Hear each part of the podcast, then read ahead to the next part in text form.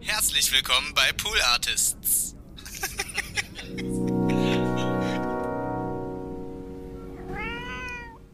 Es ist so ein Anachronismus, wenn man sich dieses, dieses berühmte Bild von Europa anguckt, Ja. wo einfach überall Tempolimit Ja. ist, nur in Deutschland nicht. Das ist einfach so albern, dass die Autoindustrie in diesem Land alles darf, was sie will. Ja, was ist halt, also ich, sorry, ich finde es halt auch geil, mit 150 drüber zu brettern oder mit 180. Ich habe ich mein, ich hab auch keinen Führerschein. Ich habe keinen. Führerschein, aber ich liebe es, wenn Leute mit mir das machen. weißt du, was ich meine? Sehr gut. Das ist, sehr, äh, sehr gut. Das ist eine säkuläre Perspektive, ja? Das ist, Ich finde es immer ein bisschen gruselig, wenn die als Beifahrer, wenn die so heizen. nee, überhaupt nicht. Ich, fahr- ich fahre auch nur mit Leuten Auto, von denen ich weiß, dass sie richtig gut Auto fahren können. Ja. Und das ist das Geile an Deutschland. Es gibt ja Leute, die können es richtig gut oder gar nicht. Ja. Die, die gar nicht, kann man ja direkt das Tempolimit für die einführen, aber für den Rest halt nicht, weißt du?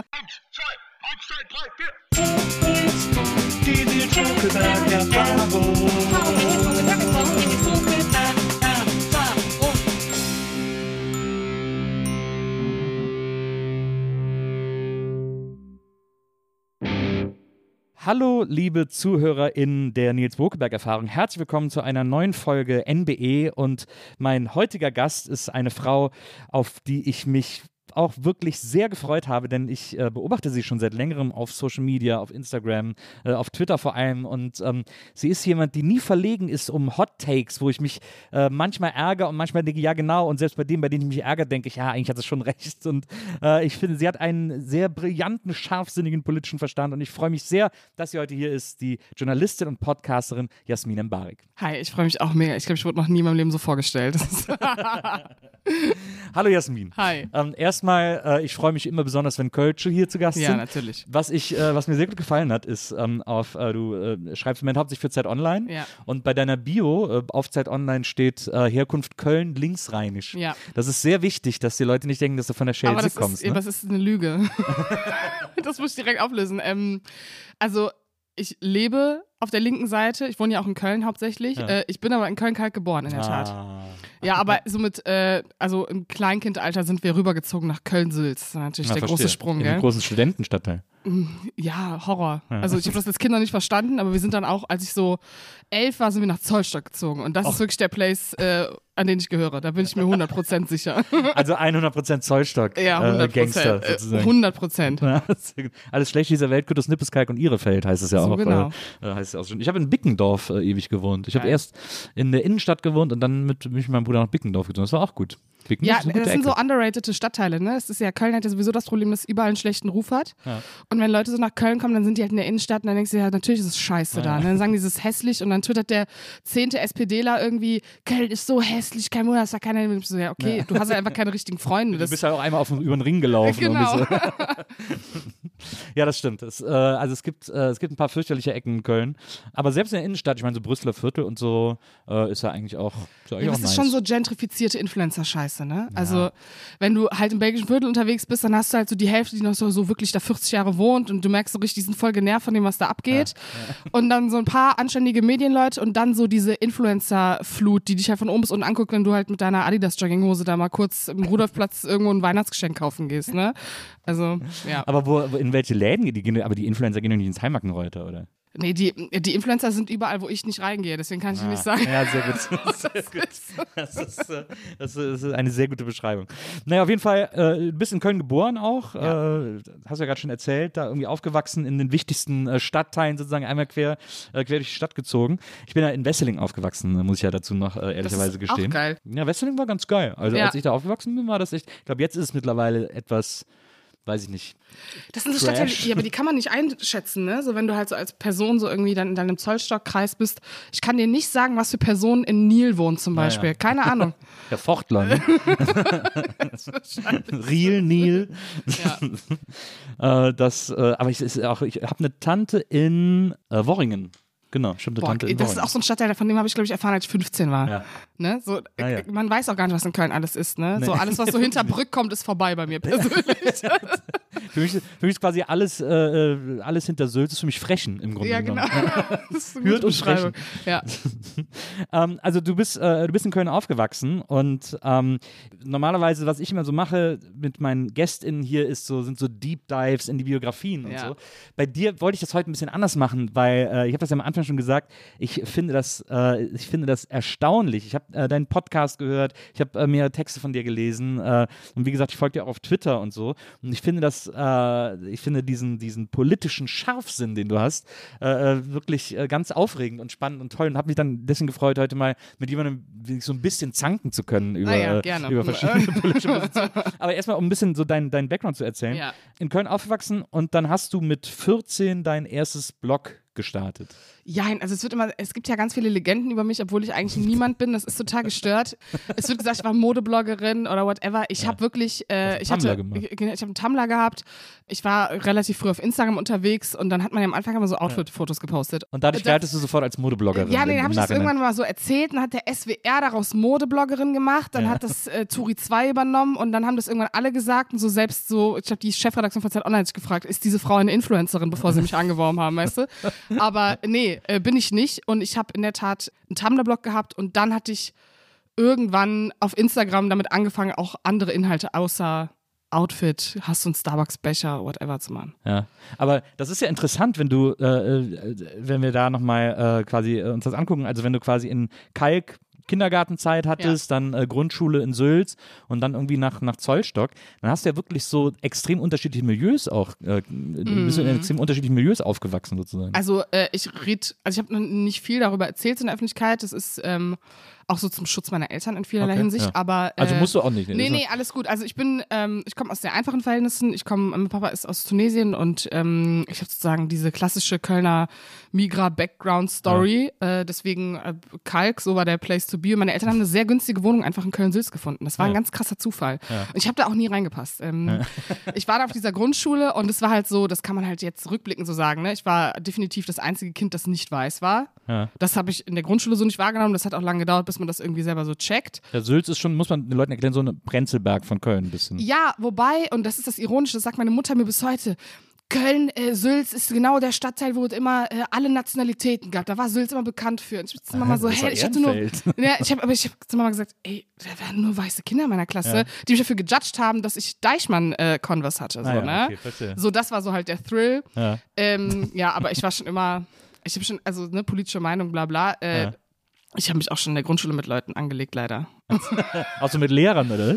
Ja, meine Lehrerin mochte mich, glaube ich, nicht einfach, weil ich immer was zu sagen hatte. Ich war, auch so jemand, äh, ich war so eine möchte gern Mathilda für Arme, weißt du, so immer so, äh, wenn mir irgendwas nicht gepasst hat, habe ich das einfach laut in den Raum gesagt. Dann hatte ich immer so irgendwelche Gespräche mit so zwei, drei Lehrkräften und so einem Ja, Scheiß. genial. Und ähm, ja, genau. Ja. Das hat mich, glaube ich, radikalisiert. Aber dann, äh, da war der Weg ja quasi fast vorgezeichnet, äh, den du, den du dann äh, in, den, in den Journalismus gefunden hast. Hast dann äh, ähm, äh, Schule fertig gemacht und hast dann auch in Köln äh, angefangen zu studieren. Genau, also bei mir ist es ein bisschen so, ich komme, das hat wieder mit Background zu tun, äh, ich komme, mein Vater, jemand, ne, der eingewandert ist, irgendwie auch mit, Stu also eigentlich studiert hat und dann irgendwie auch ganz viele Jobs gemacht hat, ne, weil es immer schwierig ist, Studienanerkennung, auch wenn du aus Das ist Tunesien crazy, kommst oder? und da so. studiert man in einem anderen Land Ja. und dann kommt man hier hin und dann so, ja, putz. Genau, und dann, und dann erzählte Jens Spahn irgendwas von ausländischen Fachkräften, die Ja, man ja. anwerben muss. Ja, es ist alles für den Arsch am Ende. Aber ähm, genau, deswegen äh, war bei uns immer so, meine Eltern haben mir und meinem Bruder halt immer alles ermöglicht. Meine Eltern waren einfach sehr selbstlos und sind die bis heute. Und deswegen war es völlig klar, ich muss studieren. So, ne? Äh, ich wollte, es war auch immer so das Ziel. Ich wusste aber dann, also ich war jemand, ich hatte Deutsch und Geschichte LK und ich fand Schreiben geil. Und ich war so, oh Gott, wie erkläre ich jetzt meinem tunesischen Vater, ich will was mit Schreiben machen. Das ist ja immer so die Horrorvorstellung von jedem äh, erste Generation Migra-Kid, ne? Ähm, mein Vater hat das aber schnell gerallt, dass sozusagen Politik und Worte mein Ding sind. Ja. Und dann ähm, habe ich erst Chinesisch und Wirtschaft studiert. Okay, wow. Ja, pf, keine Ahnung. Ist wirklich keine Ahnung. Und dann habe ich in Sozialwissenschaften gewechselt und bin dann auf die, habe auf die Kölner Journalistenschule auch gewechselt, weil da macht man sozusagen parallel einen wirtschaftlichen Studiengang und hat äh, die journalistische Ausbildung. Aber dann ist das ja so ein bisschen best of both worlds. Dann hast du einmal den Journalismus, also das Schreiben, das du haben willst, und Wirtschaft, das hört sich dann für einen Fatih irgendwie gut an. Jein, also man, könnte man denken, aber für mein Vater war es schon, also ich habe ja nie gedacht, dass ich auf irgendeine Journalistenschule komme. Ich habe ich hab mich nicht bei der DRS beworben oder Henry Nein, ich war so, nee, that's not my place, ne? Und äh, habe so auf gut Glück, weil auch ähm, natürlich äh, von der Lage her Köln super war, da, da zu bleiben, habe ich mich da beworben und dann hat es geklappt. Aber ich so, okay, krass, so Wirtschaftsschwerpunkt, ich wollte eigentlich immer Politikjournalismus machen. Aber es hat dann einfach gut funktioniert und äh, ich wollte eigentlich Politikwissenschaften studieren, das gibt es in Köln ja nicht. Ah. Also musst du ja nach Bonn gehen für. Oh, Das ja. ist ja völlig gestört. Ne? Man hat das Gefühl, Köln so Studentenstadt, ne? Und Ja. jede zweite Person in Deutschland studiert ja Politikwissenschaften. Und jeder zweite, jeder zweite Student in Köln studiert Sport. So, genau. Und dann ist, denkst du eigentlich, alle studieren Politik oder Sport und dann w- guckst du in das Verzeichnis, ich so mit 18 so, ja, ich mache Politikwissenschaft in Köln, so. Und dann guckst du da so rein und so, was? Okay, warum? ne? Ähm, genau. Aber äh, ja, Ja, studieren aber ist dann nach, so. nach Bonn pendeln. Ach, um Gottes Willen, das ist eine Scheiße. Manchmal war das schon immer schlimm, dass ich von Zollstock aus irgendwie fünf Stationen mit dem Bus fahren musste oder acht Stationen mit der Bahn, ja. Weil Fahrrad war im Winter, ich bin, bin ja nicht so die Grüne, ne? Das ist ja kein Geheimnis. ähm, genau, war immer so ein bisschen, ja, deswegen, ich hätte mich niemals in den RE von Köln Süd ausgesetzt und wäre irgendwie 25 Minuten nach Bonn gependelt. Dann hätte ich das Studium aufgegeben, hätte ich angefangen, eine Ausbildung zu machen, so in der Bäckerei neben mir eher. Das meine ich wirklich ernst. Du, mittlerweile sind die Leute, die kriegen die Leute in Köln keine Wohnung mehr und ziehen alle irgendwie nach, nach Wesseling unter anderem, um von Mhm. Ja. da aus immer in die Stadt rein zu pendeln. Irgendwie. Genau, das, deswegen bin ich 60. meinen Eltern wirklich dankbar, dass sie damals nach Zollstock gezogen sind, weil das war noch so der, das ist jetzt mittlerweile, ist es so ein bisschen Kreuzberg, ne? Die, Ja, das wird jetzt Ja, so ja. in zehn Jahren, wir haben so unverpackt Läden auf dem Hönninger Weg und es stresst mich unfassbar, wenn ich ehrlich bin. Ähm, ich bin so, oh, ich war, also mein Döner behalten, der, ich, das ist der geilste Rewe Kölns, ich habe den geilsten Rewe in Köln, das ist Ja. der am Hönninger Weg. Und irgendwie dieser Südfriedhof, der so völlig abge, keine Ahnung, abgenudelt ist. Und du fragst dich so, was ist dieser Stadtteil? Die begegnen ab und an irgendwie ein paar Nazis, ne, weil sich da irgendwie so eine Szene Mit gebildet hat. Mhm. Oh, krass. Und dann äh, hast du da die ganzen Sozialdemokraten, auf einmal sind da Muttis mit Kinderwagen. Du bist so, ah, okay, so hat sich das also für alle angefühlt in Berlin, als das passiert Ja. ist. Ne? Und äh, ja, Da können die Nippes so ein Liedchen von singen. Da Ja. ging es ja, ging's ja wirklich zuerst los. Es gibt nicht auch in Zollstock? Ich habe mal irgendwann so einen Bericht gesehen, ich weiß nicht, ich glaube, mein, ich meine, das wäre so da hinten, so die Ecke, irgendwie Zollstock oder so, so eine äh, Siedlung, so eine alternative Siedlung, wo die Leute sich irgendwie selber die Häuser so äh, gemeinsam finanziert haben oder irgendwie so. ich gehe da immer dran vorbei, wenn ich, mal so eine, wenn ich mal in Köln bin und so einen großen Spaziergang mache. Und ich frage mich jedes Mal, was das ist. Schön, dass du mir jetzt diese Info ja, gibst. ja.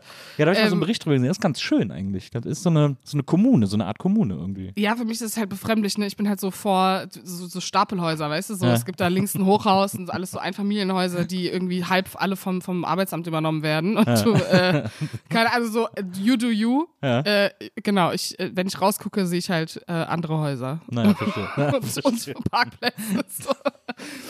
Bist du denn so, bist du denn, bist du so ein, so ein äh, kölsches Mädchen, das auch irgendwie äh, das den rheinländischen Frohsinn in die Welt hinausträgt? Oder bist du eher so, ja, Köln ist schon, ist okay, irgendwie Boah, uns mal alle wieder. ich dachte so, das wäre meine Emanzipation, als ich dann mit 18 die ganze Zeit getwittert habe, Köln ist so scheiße und hässlich. Weil ich war so, ja, Berlin und weg und alles schäbig hier und so. Und dann kommst du nach Berlin, bist so scheiße. Ey. Mama hat die ganze Zeit recht gehabt, ne? Es ist irgendwie. Also, mein Vater hat immer gesagt, wenn du nach Berlin gehst, wirst du diese Stadt vermissen. Der hatte halt nach drei Monaten hat er wirklich recht gehabt. Ja. Ähm, das Problem ist, ich kann nicht leugnen, dass ich aus Köln komme, weil das Sch und Ch kann ich nicht unterscheiden. Keine Ahnung. Ich, Du hast ja auch, ich meine, du hast ja auch den, den Singsang und du hast ja, Ja, auch irgendwie ja, so, genau. so ein paar Begriffe, die sich mir in deinem Podcast, freue ich mich immer, wenn da mal, wenn sich mal wieder so ein kölsches, ein Ja. kölscher Begriff da irgendwie reinschleust. Nee, so. es ist auch, ja, ich bin halt damit aufgewachsen. So. Meine, also mein Papa äh, hat ähm, auch in der Altstadt gekellnert Ah, ja. zwischendurch. Weißt du, der Tunesier, der irgendwie sechs Sprachen spricht, äh, kann fließend Kölsch. Jedes Karnevalslied und so ist halt völlig abstrus und ich bin aber so aufgewachsen und äh, Du, weil früher haben wir uns immer so, als mit meinem besten Freund immer so, hör mal, dann sind wir so durch die Stadt gelaufen und fanden das richtig geil. Und mittlerweile habe ich so richtig den Urge auch auf Twitter, jemand, der Köln beleidigt, so, ich komme zu dir nach Hause. Das ist, das bin ich ehrlich. Das ist in der Tat so. Fährst du, äh, wenn jetzt mal gerade keine Pandemie ist, fährst du dann zu äh, Karneval auch immer in die Stadt? Guck mal, ich habe Karneval gehasst, bis ich 19 war. Das ist zwei Jahre her. los, ja. Dann ging die Pandemie los. Ich hatte Karten für die ständige Vertretung hier in, in Berlin und dann war ich so, da war Corona so schlimm wieder, war ich so, wenn ich das jetzt mache, dann ist Karneval mein Tod, weißt du, so Ja, ja. war das. Und dann habe ich es sein gelassen. Das stimmt. Du, äh, kleiner Tipp, du darfst nicht in die Steff gehen. Die war früher mal gut. Und da ist jetzt aber mittlerweile so, die Typen haben ja auch so, so einen offenen Brief an Merkel geschrieben, Mhm. lassen sie die Kneipen auf und so. Das ist so ein bisschen so ein komisches Corona-Umfeld. Du musst ins Gaffelhaus gehen, die machen immer eine geile Karnevalsparty. Ja, das hat, das hat mir auch schon, das hat jemand gesagt, aber ich hatte durch eine andere Kölner Freundin hatte ich Karten dafür Ja. und ist also wirklich so richtig, als wäre ich selber aus dem Ausland, ja, so richtig peinlich so. Du hast deine erste Karnevalsveranstaltung, ja, ich gehe nicht ständig in Vertretung. Also, äh, gut, dass das nicht passiert ist, gut, dass wir jetzt damit alle abschließen können und äh, nächstes Jahr bin ich am Züricher Platz oder so. Ja, das ist gut. Nächstes Jahr können wir alle wieder, können wir alle wieder viere. Ja. Äh, da freuen wir uns drauf. Ich habe auch gelesen, 2023 ist 200 Jahre Karneval. Ja Oder guck mal. 200 Jahre Festkomitee oder Mach, oder- mach einfach so eine Zeit-Real-Life-Story fürs Feuilleton so. Ich, fand es übrigens so, ich fand's so läppsch, weil ich fand es ganz cool, dass die Düsseldorfer äh, jetzt den Zug auf Mai verlegt Mhm. haben. Weil sie gesagt haben, dann darf man wahrscheinlich wieder raus. Und das Kölner Festkomitee, was? Das ist gegen die Tradition, das machen wir auf gar keinen Fall, was fällt denen ein und so. Aber die Das- Kölner sind ja richtig konservativ, ne? Also ich liebe es auch at some point so, aber ähm, Ja, ja. man denkt ja so, Köln voll offen, fröhlich, ne, Ja, machen wir alles so und jeder gehört hier hin und ich liebe dich und so. Das ist einfach so, nee. Das, da habe ich mir jetzt für in den gewissen- Tag eingetragen, das, ist, das bleibt auch so. An gewissen Orten ist das so, aber dieser, dieser Vereinskarneval, das ist, boah, Wahnsinn. Ist, ich finde ja auch so ätzend, dass so seit Jahren, also das erste, was ich ätzend fand, war früher, ist der Zug äh, jedes Jahr äh, immer in eine andere Richtung gegangen. Also Mhm. das eine Jahr ist er zur Severinsstraße gegangen, das nächste Jahr ist er in der Severins gestartet und, äh, und in Zollstock geendet. Natürlich. Das ist, natürlich. der Place, ist der Place. das ist auch wirklich das Geilste mal gewesen. Das ist das Einzige, was ich auch, glaube ich, seitdem ich lebe, mache. Ich bin bei jedem Karnevalszug. Ja. Und jetzt kommt man da, jetzt kommst du aber an den Zug nicht mehr ran, weil die überall diese Driss Tribünen in Ja. die Stadt tackern, Ja. dass es noch so zwei Spots gibt, a drei Meter, wo sich die Leute um Kamelle prügeln. So. Das ist doch bescheuert. ist das so. Ja, aber es ist halt so, es ist auch ein Feeling, trotzdem nach Struss hier zu brüllen so, Ja, und dann ja. kriegst du einfach Naja, die Fresse Feeling, geschmettert. Das ist halt großartig. Gut ist so eine Pralinenpackung immer in die, in die Fresse zu kriegen. Das ist immer das Schönste. Gut, haben wir den, haben wir den Lokalteil äh, auf jeden Fall erledigt. Du hast dann, äh, wie gesagt, du hast ja dann in, äh, in äh, Köln angefangen, äh, Journalismus zu studieren. Und jetzt ist es ja so, dass du quasi immer zwischen Köln und Berlin pendelst, weil du, äh, also du hast ja dann auch angefangen, äh, Ja. politisch in Erscheinung zu treten, politisch-journalistisch in Erscheinung zu treten, durch verschiedene Outlets. Äh, unter anderem auch deinen Podcast, den du dann äh, Mhm. auf ein Polité Ja, super, super Name, ne? na, Das ich- halt mit 19 so einfällt halt. Ich, ne? naja, ist, äh, ist okay. Äh, auf einem Polité, der äh, sehr, ähm, wo du sehr versiert jeweils immer so knapp eine halbe Stunde einfach aktuelle politische Sachverhalte erklärt hast. Ja, also vielleicht nochmal kurz zur Historie, weil das Ja. checkt immer nie. Ich check das auch selber nicht so, aber ich habe ganz früh das Privileg gehabt, dass ich als freie Journalistin schon arbeiten konnte, weil ich war halt irgendwie bei Yahoo und so politische Kommentare geschrieben. Das hat sich dann irgendwann, irgendwann war es dann Taz und irgendwie dann Mhm. verschiedene kleine Medien und dann kam halt Zeit. Also ich bin ja, arbeite ja fest bei der Zeit seit Mai. Naja, okay. Genau, und das waren, aber das waren alles so Entwicklungen mit diesem Podcast dann auch. Und ich wusste, okay, ich muss nach Berlin. Und äh, studieren ging ja online durch Pandemie dann auch super. Mhm. Und habe auch dann angefangen, Jahr Pause jetzt zu machen äh, in der Journalistenschule. Und fahre eigentlich nur nach Hause wegen meiner Familie. Ah ja, das, okay. Also das Einzige, was mich mit Köln hält, ist meine Familie. Ja, aber ich habe auch so, ich So war jetzt genug. acht Wochen nicht zu Hause Ja. und ich merke schon so richtig so, boah, Das, okay. ist- also das ist kein normal langer Abstand, oder was? Acht nee, Wochen? ich bin eigentlich ähm, immer so eine Woche im Monat unten, Ah, wie man so krass, schön ja. sagt, gell? So, ja. Sagst du eigentlich auch, das ist, ich finde das sehr witzig, jetzt wo du es gerade sagst, ich glaube, das ist auch was Kölsches. Ich sag, egal wo man hinfährt, wenn man jetzt nach Hamburg fährt, wenn man, äh, weiß ich nicht, an die Ostsee fährt, äh, egal wo man hinfährt, für mich fährt man immer unten. Ja, Ich fahre da, ich fahr nach, Ja. da vorne, da unten hin, äh, an die Ostsee. Und, so. und da regt sich meine Frau immer drüber auf, dass sie sagt, das ist aber oben. Und ich so, also für mich ist Es alles ist, unten. Ja, also wenn ich mit Bayern darüber rede, lachen die mich auch mal aus. Aber alle anderen, für die ist halt, ist auch interessant, keine Sau weiß, wo Köln ist. Ne? Das ist für die einfach die Mitte von Nordrhein-Westfalen, Naja. was es ja überhaupt nicht ist. naja. Aber für mich ist es auch die Mitte, weil für mich ist Nordrhein-Westfalen, ich hasse ja NRW, aber ich liebe es auch. Ja. Ich glaube, dass Köln halt alles rettet, was es in NRW so gibt. Glaube ich auch. Ähm, und deswegen ist es für mich halt so unten links. Das ist das, was überm Saarland liegt, so, weißt du? Das ist auch in Ordnung so. Ich bin da auch so, ich bin sehr großzügig, was NRW betrifft. Nach unten hin ist das für mich Koblenz, so, ja, ist auch noch NRW, irgendwie gehört irgendwie auch dazu. Äh, meine Eltern leben jetzt in der Eifel und da ist auch, Eifel ist NRW. Ja, äh, genau. Oder auch nach oben hin, ne? Ich kann, kann mir, also ich kann dir Ja, niemals dann sagen, wo. Niedersachsen anfängt. Ja. Who cares about Niedersachsen, Ja, weißt aber du? dann kommt ja eh Westfalen und so, eine, die haben wir ja so aus Gnade noch mit reingenommen. Oder das, das weißt du, was mich richtig aufregt? Das ist ja durch dieses ganze CDU-Ding so groß geworden, das Sauerland, ne? Oh mein Gott, das Sauerland. Wenn mich Leute fragen, was, keine Ahnung, was das Sauerland ist, so. Es ist einfach für mich irgendein blinder Fleck, aus dem dauernd irgendwelche CDU-Kandidaten springen und du fragst dich, was ist das überhaupt? Also ich, kann- ich habe zwei Erinnerungen ans Sauerland. Einmal Olpe, Ja. weil ich da, ich habe früher Theater in Bonn gespielt und hatten wir ein Gastspiel in Olpe, daher ist mir Olpe ein Begriff. Und, und ein, äh, bei mir in der Klasse damals, ich war ja äh, in Wesseling, boah, wann war ich in der Schule? Äh, 89, 90, so die Ecke, 91. Äh, da war einer in der Klasse, der so, der fand es cool, so ein bisschen so, so leichter Skinhead, so, so, so Nazi zu sein irgendwie.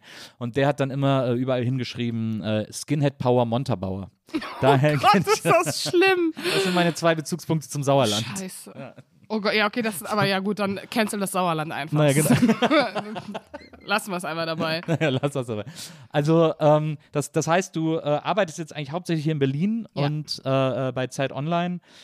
Zum Beispiel der Podcast, ne, der hat ja auch äh, Ende letzten Jahres aufgehört. War das Mhm. Ja. unter anderem auch wegen deinem Engagement? Äh, also die Sache ist ja, ähm, ich wollte eigentlich mal nur schreiben, aber ich habe dann irgendwann rausgefunden, ja scheiße, ich kann halt teilweise auch besser reden als schreiben. Also ich kann auch schreiben, aber es ist halt so, das, ich hätte auch nie, dass dieser Podcast irgendwen erreicht. Ich hatte immer so Instagram-Stories, dann dachte ich so, scheiße, ich kann meine Fresse nicht mehr sehen. Das war wirklich genau der Impuls. Ja. Gut, machen wir das jetzt halt als Podcast. Und das hat irgendwie funktioniert. Und aus dem simplen Grund, dass ähm, ist doch oft, und das, da kommen wir zu so einem Begriff von jung, alt, äh, es wenige Leute gibt, die ohne so coolen Hipster-Rezo-Slang junge Sachen aufziehen, weißt du? Und dann so äh, das für Dumme erklären. Und es war Ja. einfach so, okay, mich interessiert irgendwas, ich drösel das halt selber auf und lese irgendwie 40 Leitartikel dazu und dann äh, erzähle ich mal. So, keine Ahnung, ob das alles richtig war, so, aber also man hat es immer nach bestem Gewissen gemacht. Aber es war schon so ein sehr impulsives, einfach mal Sachen aufdröseln, die man so tausendmal hört. Ich glaube, so alle unter 25 in Deutschland können nicht erklären, was die schwarze Null ist. Und das sind halt so Dinge, die mich dann aufregen. Und äh, das war, glaube ich, so ein bisschen der Impuls dahinter. Du hast ja dann auch zum Beispiel eine Folge über Wirecard gemacht und so. Also da ist ja dann schon äh, sozusagen das Wirtschaftsjournalismusstudium äh, in Full Effekt quasi. Ja, es hat mich auch super interessiert. Also ich sehe halt bestimmte wirtschaftliche Themen sehe ich einfach in dieser kompletten Hauptstadtblase. Weißt du, was ich meine? Das heißt, ich separiere auch nicht unbedingt dazwischen, weil ich glaube, so ein bestimmtes Wording auch so ein Abschreck-Feeling hat für bestimmte Zielgruppen. Ne? Das ist dann so, das ist Wirtschaft, das lese ich nicht. So, Ja. und ähm, ja, also war wirklich so, mich hat die Maut interessiert, du machst halt die Maut und machst halt Wirecard und dann machst du aber auch einfach mal, was hat XY auf der Klausurtagung äh, der CSU in Seon gesagt? So. Ja. Ja, aber es ist so, ich, ich habe so das Gefühl, dass der Begriff Wirtschaft immer sehr abschreckend ist, weil man ja irgendwie denkt, so, ah, jetzt kommt so drüsches Zahlengeballer irgendwie und es, ob, das, ob eine Firma jetzt 5 Milliarden veruntreut hat oder 3 Milliarden, da kann ich gar keinen Unterschied mehr machen, weil das einfach, ist einfach viel. So, Ja. äh, und wieso muss ich, da muss ich ja immer so Zahlen um mich werfen quasi. Das ist, glaube ich, so ein bisschen französischer Pessimismus, dass man das Gefühl hat, man kann das sowieso niemals durchblicken, also lass uns einfach sein und seufzen die ganze Zeit. Und das ist das Problem bei Wirtschaft. Ne? Also auch die Leute, die das verkörpern oder ne, wenn irgendwie so Wirtschaftsmagazine auch versuchen, junge Zielgruppen zu erreichen, das geht einfach schief, ne? weil es ist, ähm, ich glaube, man muss genau da ansetzen, wie man das im Politikjournalismus auch macht. Die, die Leute können nicht immer alles direkt checken. Man ist ja auch deswegen Journalist, weil man irgendwie fünf Jahre lang irgendwelche Bücher gelesen hat, um dann von sich zu sagen, ich kann dazu jetzt was sagen. Und Wirtschaft hat einfach diesen, da denkst du halt irgendwie an Friedrich Merz, an Aufsichtsräte, Ja, genau. an Veruntreuung, an äh, an so, Rechenformeln. an so Zigarrenmief, Genau. äh, Limousinen, irgendwie so schlecht sitzende Anzüge, den ganzen Driss. Ja, aber es ist halt, es ist halt Bullshit, weil es ist äh, talking about Fridays for Future und junge Generation ist es halt ein Kernthema, ne? Es, man muss, deswegen meine ich so, das immer als Wirtschaft branden. Man kann es auch einfach als politisches Anliegen sehen. So, es ist dann so, dass äh, die Kunst, die man dahinter irgendwie, glaube ich, entdecken muss. Ich habe sie auch noch nicht komplett entdeckt, aber ich bin dabei. Jetzt ist ja äh, sozusagen das System, in dem wir leben, ist ja basiert ja im Grunde genommen auf Kapitalismus. Also der ist ja eigentlich die, die, die, das, das im Moment herrschende System. Und jedes Mal, wenn ich überlege, äh, weil äh, die Fehler des Kapitalismus sind ja auch offensichtlich, werden ja immer offensichtlicher ähm, durch Märkte, durchs Internet und so weiter und so fort. Wir checken alle sofort, dass äh, alle schlimmen Dinge, die passieren, hauptsächlich aus Profitmaximierungsgründen passieren, im Grunde genommen. Können wir uns jetzt schon drüber streiten, aber machen wir weiter. Wie, wieso findest du nicht? Es ist doch im Grunde genommen jeder, jeder fucking Krieg, jede Kommentarspalte, äh, also jede, jeder Algorithmus, den Facebook irgendwie dazu nutzt, äh, Rechte noch rechter werden zu lassen und so weiter und so fort.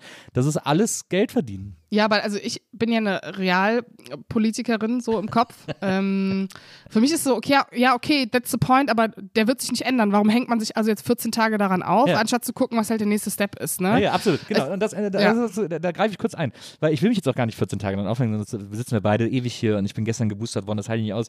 ähm, aber ähm, aber äh, jetzt äh, sagen wir also, okay, ne, nehmen wir trotzdem mal an, der Kapitalismus ist irgendwie halt scheiße.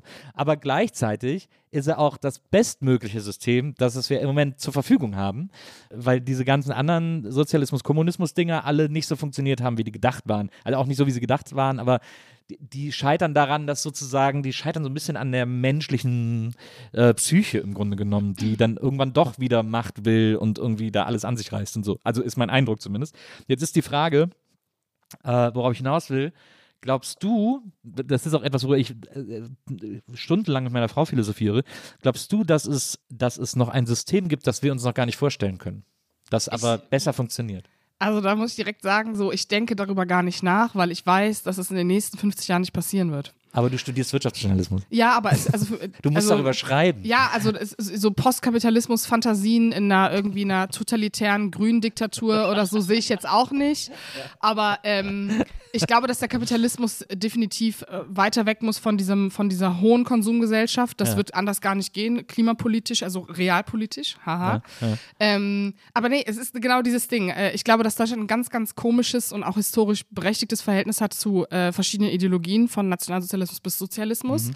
äh, und das mittlerweile so beschissen geframed ist, auch so in linken Kreisen, was Sozialismus betrifft zum Beispiel, dass das halt gar keine Diskussionsebene mehr ist. Ja. Also du kannst auch, also sozusagen soziale Marktwirtschaft, das ist ja eigentlich Merkel-Politik, da ist ja auch schon so, da fangen ja auch schon Liberale und äh, Unionler an zu husten, weil sie schon Angstzustände bekommen teilweise und ich denke, das ist doch genau die Politik, die man in den letzten 20 Jahre gemacht hat. Aber okay, das heißt, dieser Begriff sozial und auch national, das sind zwei völlig gestörte, schlecht konnotierte Begriffe einfach im deutschen Kontext. Ich glaube, das ist ein deutsches Phänomen auch. Mhm.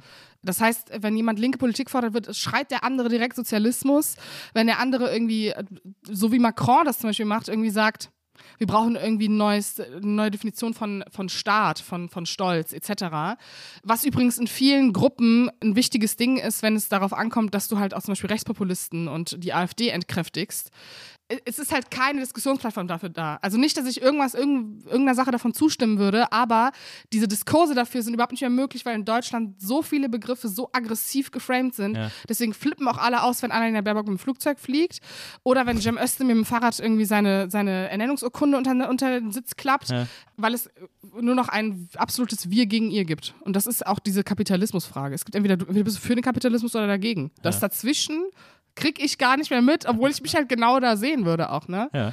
Ähm, ich glaube, dieses äh, Glorifizieren von bestimmten politischen Situationen ist falsch, aber auch dieses Ausmalen von was könnte, wenn, was wäre, wenn, wo, ha okay, Olaf Scholz ist Bundeskanzler, es ist immer noch ein unfassbar sozialliberales Bündnis, es ist fast wie Merkel. Ja. Und die Leute haben so getan, als wäre der Aufbruch des Jahrzehnts geschehen und als, als wäre nicht eine realo-grüne äh, Außenministerin geworden, sondern die linke feministische Revolution. Und das ist so einfach äh, deutsches Politikverständnis bringt mich manchmal an meine Grenzen. Bin ich ehrlich mit dir. Ja, es ist jetzt heute, äh, um das mal für die, für die HörerInnen zeitlich einzuordnen, äh, wir sind heute quasi am Tag 1 der Ampelregierung äh, äh oder je nach Blickwinkel Ampeldiktatur.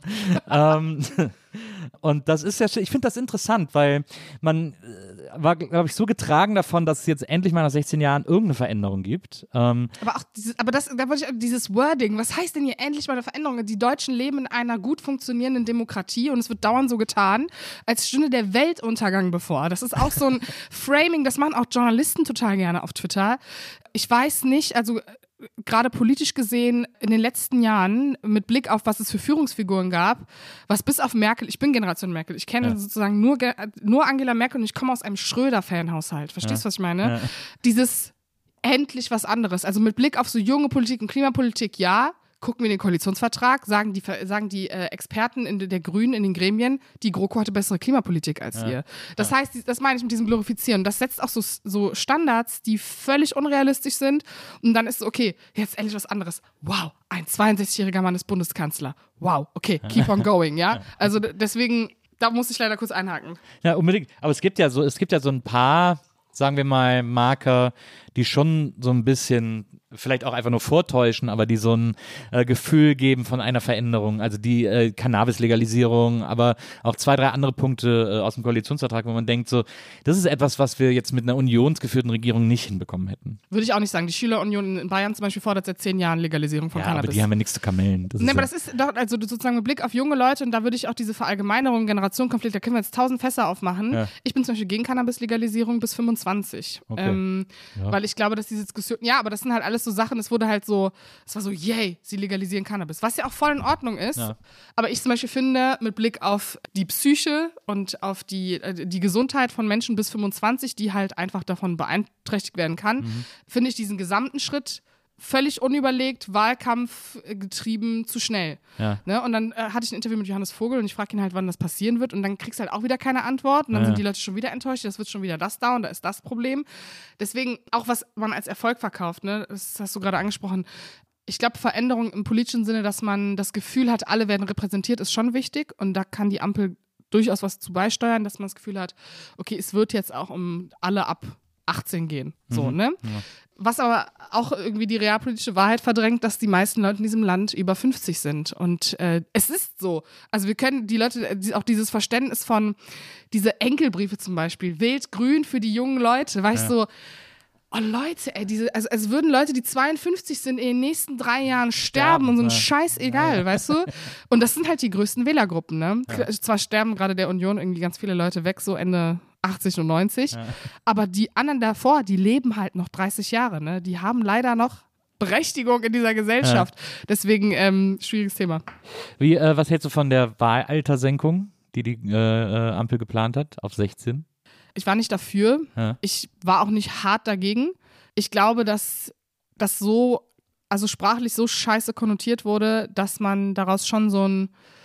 Also es ist in gewisser Weise, es ist schon ähm, eine Wählergruppenverbreiterung. Also gerade für die Habe ich FDP. nämlich auch gedacht. Ja. Ähm, Funnywise, bei der letzten Bundestagswahl war die äh, Union mit 20 Prozent die Partei, die am meisten von Erstwählern gewählt wurde. Ne? Das vergisst man auch zum Beispiel. Ne? Das ist, als wäre so, als wäre es vor 40 Jahren gewesen. Aber nee, es war 2017. Ja. Aber ich glaube, dieses Potenzial, weil diese Themen wie Cannabis und auch 219a, die haben einfach gerade bei den jungen Leuten richtig eingeschlagen. Ähm, aber auch nur in dieser Kerbe. Es sind halt alles akademisierte Gruppen. Ne? Und das hat auch die SPD irgendwie ein bisschen verpasst, den Rest abzuholen. Ich glaube, das ist ein absolutes Blasending. Deswegen Wahlalter 16, um darauf zurückzukommen. Es sind halt nur zwei Jahre. Es sind zwei Ja, Jahre. ja. Ähm, aber ich glaube schon, dass sozusagen die, die Strafmündigkeit schon ein Thema sein wird noch, noch mal. Also das wird, glaube ich, von konservativer Seite nochmal kommen. Na, verstehe. Mein Vater hat mir immer gesagt, wenn du arbeitest, kannst du eigentlich nur SPD wählen. Ist das immer noch so? Ist die SPD noch eine Arbeiterpartei? Oder beziehungsweise eigentlich, man müsste eigentlich noch viel mehr fragen, gibt es diesen Arbeiter überhaupt noch? Ich glaube, dass es den Arbeiter in der, in der ähm, sozialdemokratisch gedachten Sparte noch gibt. Der hat sich nur verschoben. Es ist jetzt nicht mehr der klassische Arbeiter, der irgendwie nach der Arbeit irgendwie Marx liest, sondern er hat nämlich noch nie Marx gelesen, weil Ja, er war ja Arbeiter. absolut. Ja. So, ne? ähm, einfach Leute, die das System aufrechterhalten. Also von Bahnfahrern über äh, Pfleger, ähm, Leute, die System, aber die, die putzen etc., Reinigungskräfte.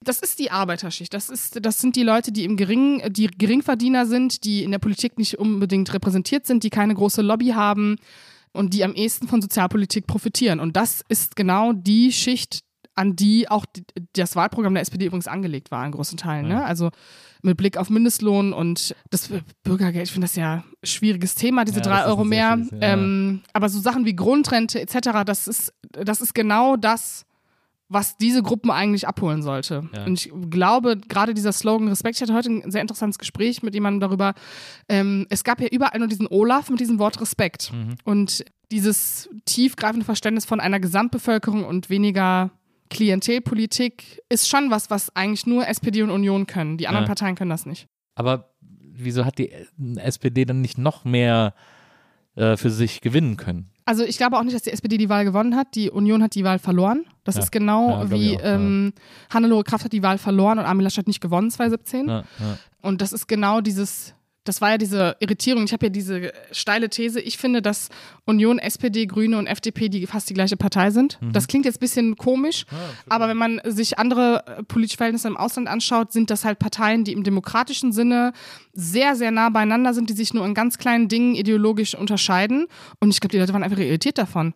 Es, es, es ist kein, also ich finde, man kann ja auch inhaltlich nicht einen großen Vorwurf machen, wenn jetzt jemand Grüne oder SPD gewählt hat oder Ja. SPD oder FDP, weil die FDP hatte ja auch irgendwie Schwerpunkt auf Hartz IV und junge Leute und Bildungsreform und naja, die Union ist halt eine Volkspartei, die halt auch irgendwie bla, also so. Ja, ja. Also, wenn du Leute, normale Leute fragst, sind das genau solche Erklärungen und ähm, deswegen fand ich diesen Wahlkampf auch sehr schlimm. Ich habe auch sehr lange für meine Wahlentscheidung gebraucht.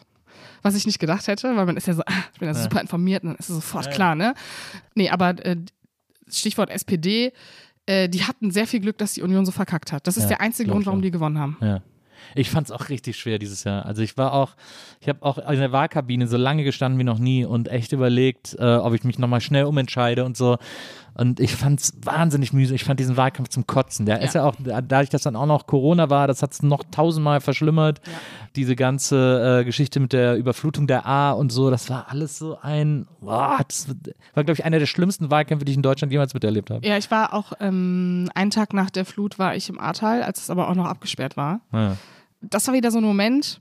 Und ich, da kommen wir zum, so zum Stichwort Veränderung Stimmt, der ich erinnere Politik. mich an die Fotostrecke, die du gemacht hast, diese genau. Handyfotos. Wir da. hatten eine Reportage, ich war zusammen mit einem Fotografen ähm, dort und dieses, dieses Verständnis davon, was äh, klimapolitisch, also ne, man kann darüber streiten, wie sozusagen äh, Klima exakt diese Situation, wie viel Prozent Schuld der Klimawandel hatte, Klimakrise. Ähm, aber das ist in dem Moment auch den Leuten scheißegal gewesen. Also die Diskussion war auch völlig, völlig daneben von vielen Seiten meiner Meinung nach. Aber da wieder zu stehen, so, okay, okay, was ist der Punkt, der das präventiv das nächste Mal verhindert? Und das ist was, was halt alle angeht. Ja. Und da war ich wieder so, ah, okay, da sind wir wieder an dem Punkt. Demokratie muss funktionieren. Es muss genug Parteien geben, die einfach dieses demokratische Spektrum abdecken und die gemeinsam gut Kompromisse finden können. Weil Deutschland auch in dieser komischen Lage ist, es gibt halt keine absoluten Mehrheiten mehr. Und das meine ich mit, wir hätten uns alles vorstellen können. Es hätte eine Deutschland-Koalition sein können, es hätte Jamaika sein können, es hätte Schwarz-Grün sein können, es hätte die Ampel sein können, es hätte Rot-Rot-Grün sein können. Und das sagt sehr viel über das übergreifende demokratische Verständnis in diesem Land. Und das ist mir in dem Moment nochmal bewusst geworden. Weil ich so dachte, alle haben jetzt eigentlich das Gleiche gesagt. Armin Laschet hat gelacht. Ich weiß, Armin Laschet hat gelacht. Ich gehöre aber in der Tat zu dem Lager. Das ist scheiße gewesen. Es war unangebracht. Ja. Und da können auch gerade die Leute, die betroffen sind, können da ihr eigenes können ihre eigene Wertung machen. Ja. Ich kann das nicht, weil ich war nicht betroffen. Er hat nicht gelacht, als mein Haus durchflutet wurde. Und danach geht's weiter, weil Steinmeier hat auch gelacht. Ne? Und das Ja, Video aber ist Steinmeier hat anders gelacht als Laschet. Achso, aber okay, aber ist, wo haben wir denn die Grenze? Du hast jetzt 30% gelacht, du hast äh, 94,2% Absolut, gelacht. Absolut. Ja, aber das ist Steinmeier halt. hat kurz gekichert. Es war quasi die Hauptschuldige war ja diese Frau, die immer wollte, dass die Ja. Männer mit ihr lachen. Da stand Ja. diese eine Frau, die hat ja Ja. auch den Laschet die ganze Zeit so ange Genau. angeditscht und die hat auch den Steinmeier so angeditscht und hat irgendwas gesehen, was sie wahnsinnig witzig fand. Hat immer gesagt, gucken Sie mal da und so. Das, hat- ist also, das hat man ja so gesehen auf Ja. den Videos. Und der Steinmeier hat dann so aus Höflichkeit so, hm, ja, hat dann so, so gelacht. Aber der Laschet, der hat ja wirklich, hat den Bauch gehalten vor Lachen und hat wirklich aus vollem Weil, also so- erstens wissen wir ja nicht, was in dieser Situation passiert ist. Und da ist ja diese Frau auch eine Schlüsselrolle. Ja. Und zweitens, okay, es ist aber passiert. warum hat noch niemand diese Frau interviewt? Wieso gibt es keine. Story über diese Frau? ja, das- stimmt. Das hat mich fuchsig gemacht, weil die war für mich irgendwie die Schlüsselfigur in dieser Mhm. ganzen Story. Ja, das stimmt. Aber Also ja, kein Vorwurf an dich. okay, also Laschet hat gelacht, äh, war für dich jetzt nicht so dramatisch. Nee, aber, das meinte ich, nein, nein, nein, um Gottes Willen, das wird jetzt hier falsch nein, zitiert. nein, nein, nein, nein. Ähm, sondern im Sinne von politische Du konntest also, dann weiterziehen. Nee, es war, nein, es war halt, also Thema Fehlerkultur, ne? Ja. Klar, es gibt Fehler, die sind größer, es gibt Fehler, die sind kleiner.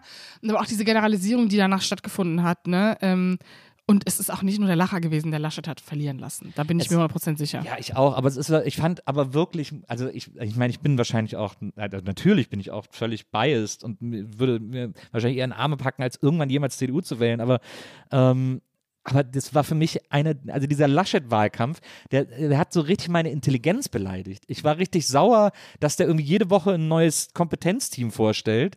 Nee, Äh, das ist genau das. Es ist äh, Stichwort Team. In diesem Wahlkampf sind drei Dinge sehr schief gelaufen, prinzipiell. Ja. Laschet hatte nie ein anständiges Team und nie eine anständige Wahlkampfleitung.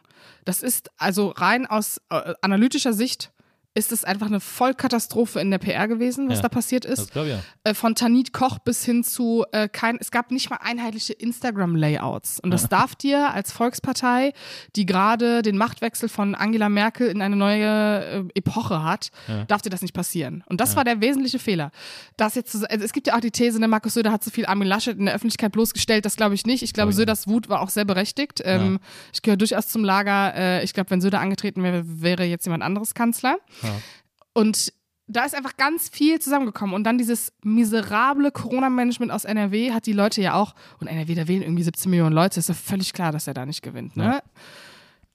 Glaubst Aber du- auch die anderen Parteien hatten, sorry, das führe ich ganz zu Ende, aber ich Ja. fand auch die anderen Parteien sehr schwach. Ich fand, das war prinzipiell ein schwacher, ideologisch geleiteter, pandemiehilfloser Wahlkampf, der überhaupt keine guten Ambitionen hatte, der nur ein Wir gegen ihr war. Dann war es noch dieses New Wave-artige, oh mein Gott, wir haben jetzt alles auf Social Media und es gibt Trielle zu dritt und alle twittern darüber und es war so richtig awkward, weil keiner dieser drei Personen hatte an, also hat auch rückblickend im Wahlkampf dieses Führungspotenzial gehabt, das wir irgendwie jetzt aus den letzten 40 Jahren Kanzlerschaft Deutschland kennen. Ja. Olaf Scholz kann es jetzt beweisen, Ja. ähm, aber genau das war es ja. Gab so den Spirit, da ist eine neue riesige Führungsfigur Ja. und jetzt ist ein Umbruch. Nee, es war so, oh Gott, hoffentlich, hoffentlich geht die Linke nicht in die Regierung oder hoffentlich geht die CDU nicht in die Regierung. Was anderes gab es ja irgendwie nicht.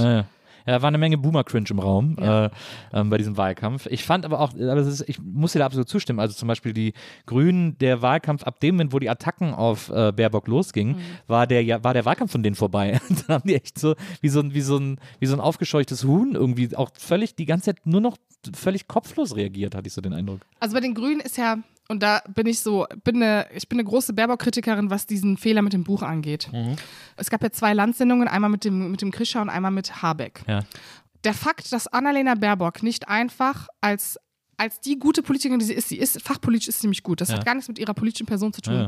Zu sagen, ey, das obviously war das ein Ghostwriter, der dieses Buch geschrieben hat.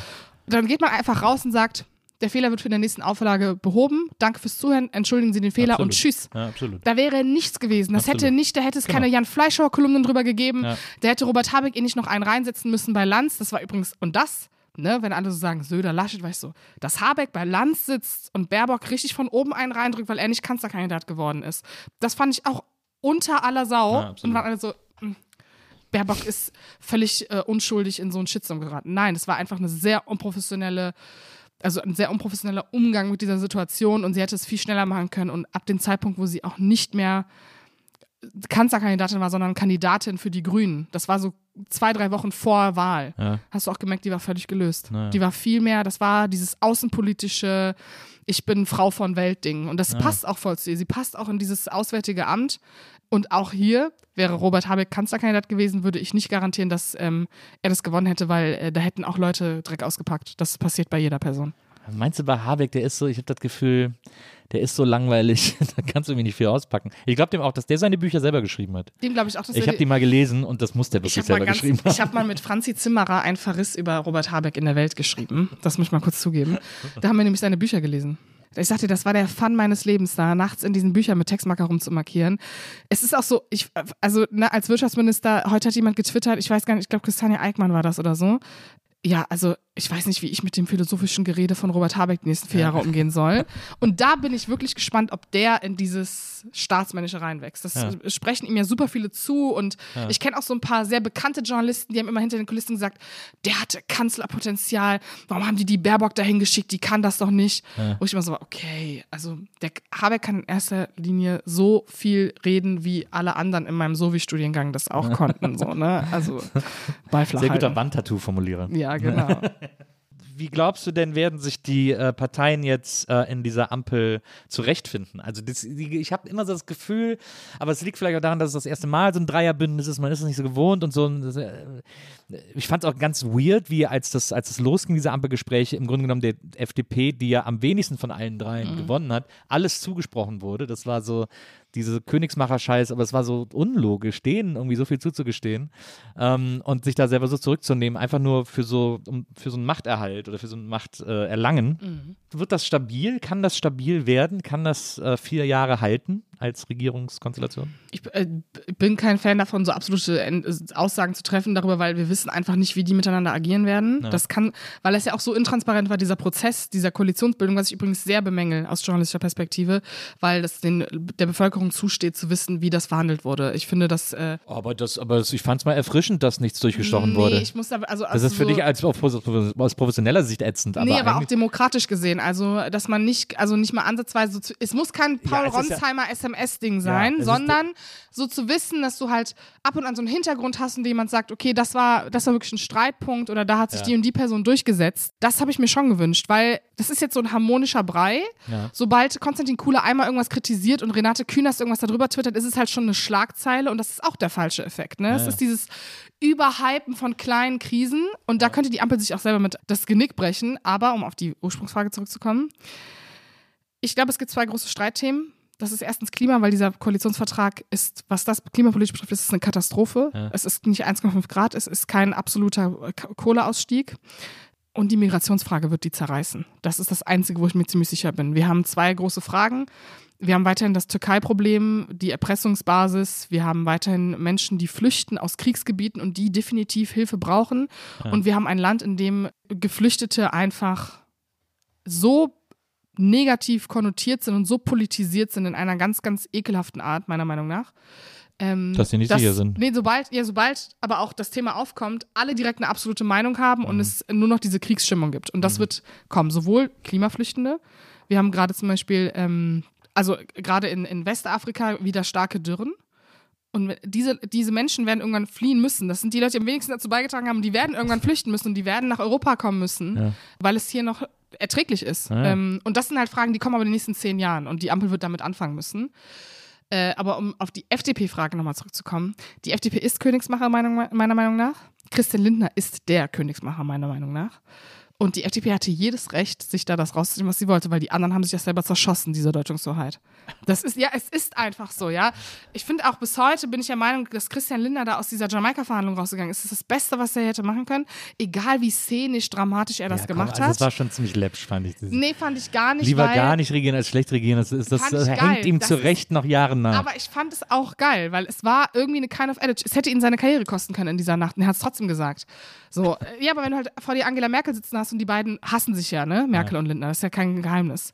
Ähm, und die da irgendwie äh, falsch um den Soli und so, dass Dobrindt äh, im Nachhinein sagt, ja, irgendwie, wir hatten eigentlich alles da und es, irgendwie haben wir um, um Müll gestritten, wie diesen Soli. Da, ich, da hätte ich mich auch als Christaline vielleicht verarscht gefühlt, weißt Ja. du? Aber jetzt mit Blick auf die Ampel, natürlich. Auch das Volker, es ist ja, es war so geil, weil irgendwie die ganze grüne Bubble schrieb nur, Andi Scheuer ist aus dem Verkehrsministerium, was ich auch ein bisschen stillos fand. Aber jetzt ist Volker Wissing drin, ne? Und die Grünen haben die ganze Zeit über die Verkehrswende gesprochen. Und das Einzige, was die nicht hinbekommen in den Koalitionsverhandlungen, ist, sich das Verkehrsministerium zu schnappen. das stimmt. Das ist mit Abstand der schlimmste Fehler. Es wird noch in den, das wird in 100 Jahren wird es in irgendwelchen Analysebüchern stehen, dass das der Punkt war, wo die Grünen untergegangen sind. Ja. Dass sie das Verkehrsministerium an Volker Wissing gegeben haben. Ja, das stimmt. Das fand ich auch, äh, das fand ich auch einen großen Fehler. Aber ich war auch froh, als Scheuer weg war. Also Scheuer, Spahn und Seehofer, die drei, die, da war ich, war für mich völlig okay, dass die hier nicht kein wichtiges Amt mehr bekleiden. Bei Seehofer gehe ich mit. Bei Spahn, ich glaube, das war ein unfassbar beschissenes Amt zu einem beschissenen Zeitpunkt. Ja, aber das, das lasse ich aber nicht gelten. Das lasse ich nein, nicht nein, gelten. nein, Nee, ganz das kurz, ganz kurz, es ist noch nicht zu Ende. Spahn hat äh, kommunikativ und inhaltlich große Fehler gemacht, definitiv. Äh, und diese ganze CDU-Wahlkampfscheiße von vornherein, Parteivorsitz hat da voll reingeballert. Ja. Es waren keine reinen Entscheidungen des, der, der Politik wegen, sondern sie waren immer mit irgendwas anderem verbunden.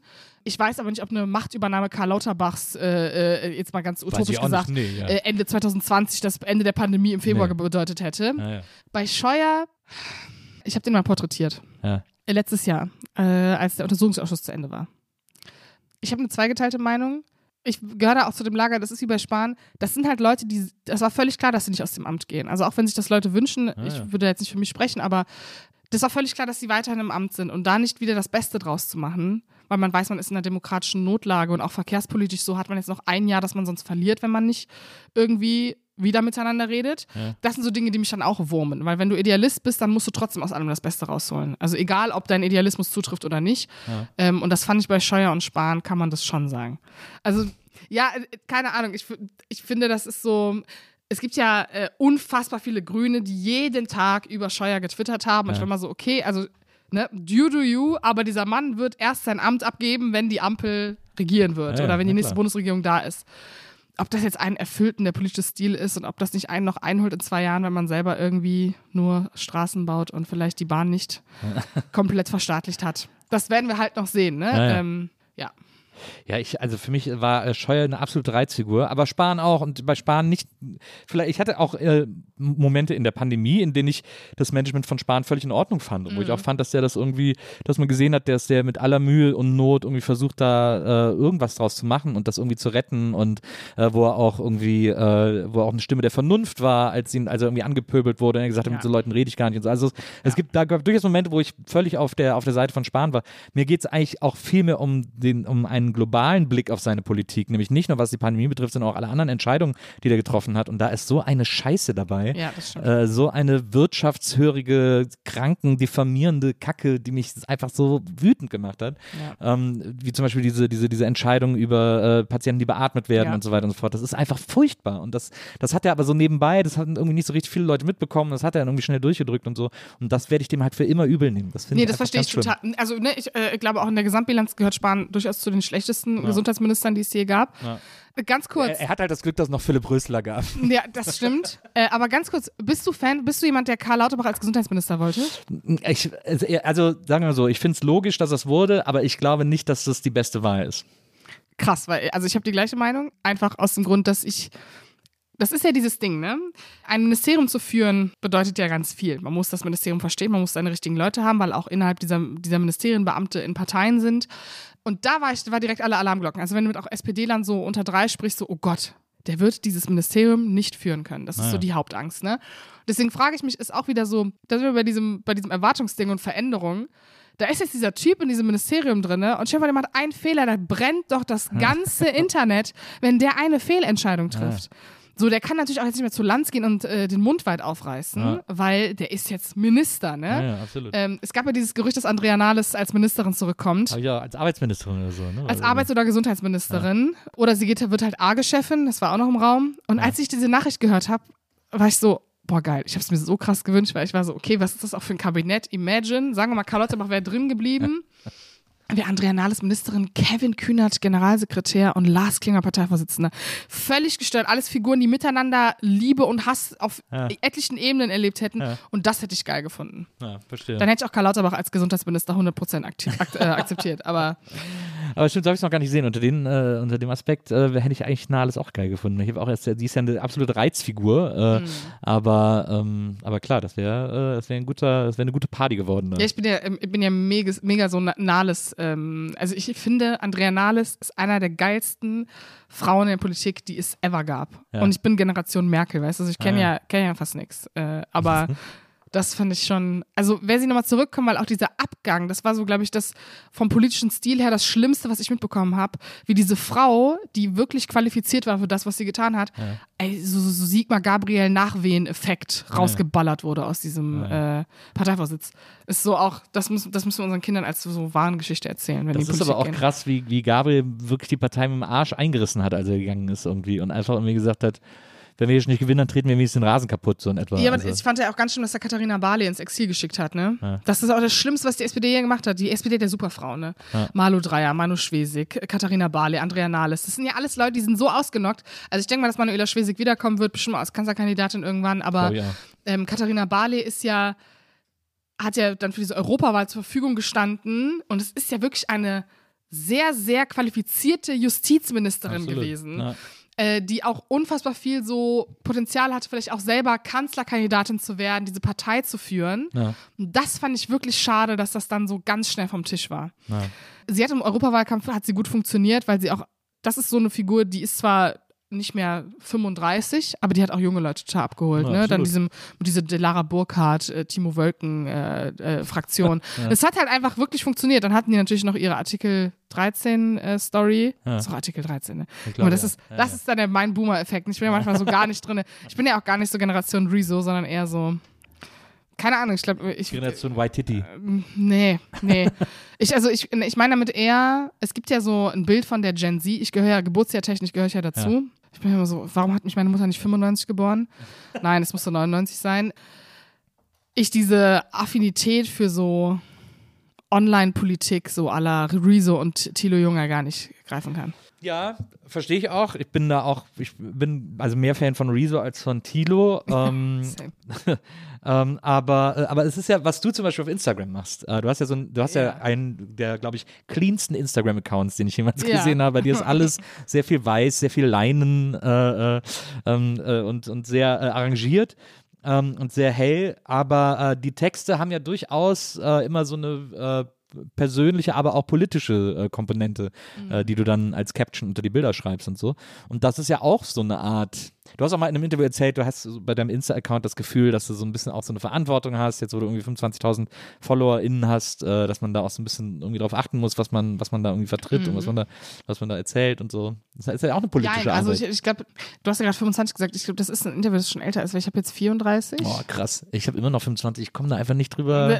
Ich krieg aber einfach mir, nicht mehr. bei mir hat das also auch seit einem halben Jahr ist es äh, ungefähr da. Stagniert es, ja. Äh, ich- aber ich habe nie, ich habe auch nie aktiv Instagram gemacht, um mehr Follower zu bekommen. Also, es, also es, manchmal passiert es, weil irgendwelche Leute einen Klar. shoutouten. Aber das ist ja immer so die Frage. Ne? Ich werde dann so gefragt, bist du Influencerin? Ich muss jedes Mal irgendwie ein Glas gegen die Wand schmeißen. ähm, ich habe einfach Instagram angefangen, weil erstens mich das Internet nicht ernst. Überhaupt nicht. Ja.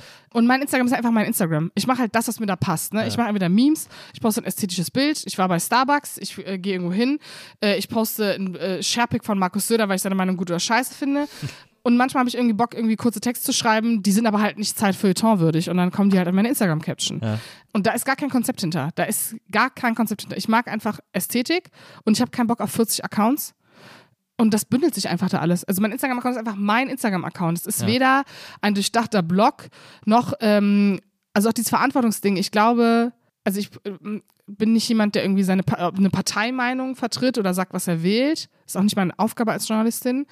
Ich aber sozusagen meinen Alltag halt einfach in meiner Story habe. Und äh, das verstehen auch total viele Journalisten nicht. Ist auch in Ordnung. Ich glaube, das ist auch was Neues, weil man halt so, es gibt ja auch so verschiedene Definitionen von Seriosität Mhm. das, was, glaube ich, sozusagen mir schon immer geholfen hat, ist, ich mache einfach das, worauf ich Lust habe, impulsiv. Ich lösche auch mal wieder ein Bild, ich lösche auch mal wieder eine Story. Manchmal rede ich äh, eine Woche lang, habe ich so Sprach, äh, spreche ich mit Videoaufnahme, da mache ich das sechs Monate nicht, weil ich gar keinen Bock darauf habe. Ne? Ja, äh, ja. Und ich habe auch mal so Klatschzeitschriften reviewed und so. Das ist auch voll durch die Decke gegangen. Fand ich auch voll strange, weil irgendwie kauft die einfach nur okay und du wirst halt selber solche Kommentare loswerden, weil es einfach so, das ist, glaube ich, so, das steckt in jedem drinne so ein Gen, dass man sich so darüber echauffieren muss, wie völlig gestört das ist, Ja, dass man ähm, das macht. Aber ja, dementsprechend mein Instagram ist mir einfach auch relativ egal. Verstehe. Dafür sieht es aber so, das ist interessant, weil dafür sieht es extrem durchdacht aus, wenn man sich so das ganze Gitter sozusagen anguckt. Ja, also ich poste schon nur Bilder, die ich ästhetisch finde, Ja. Aber die passen dann einfach. Das ist, glaube Aber ich, die dann passen auch alle ist- zueinander. Also man findet Ja, es ist aber Begabung. Das ist auch in Ordnung. Ja, das ist eine Begabung. Ne? ja.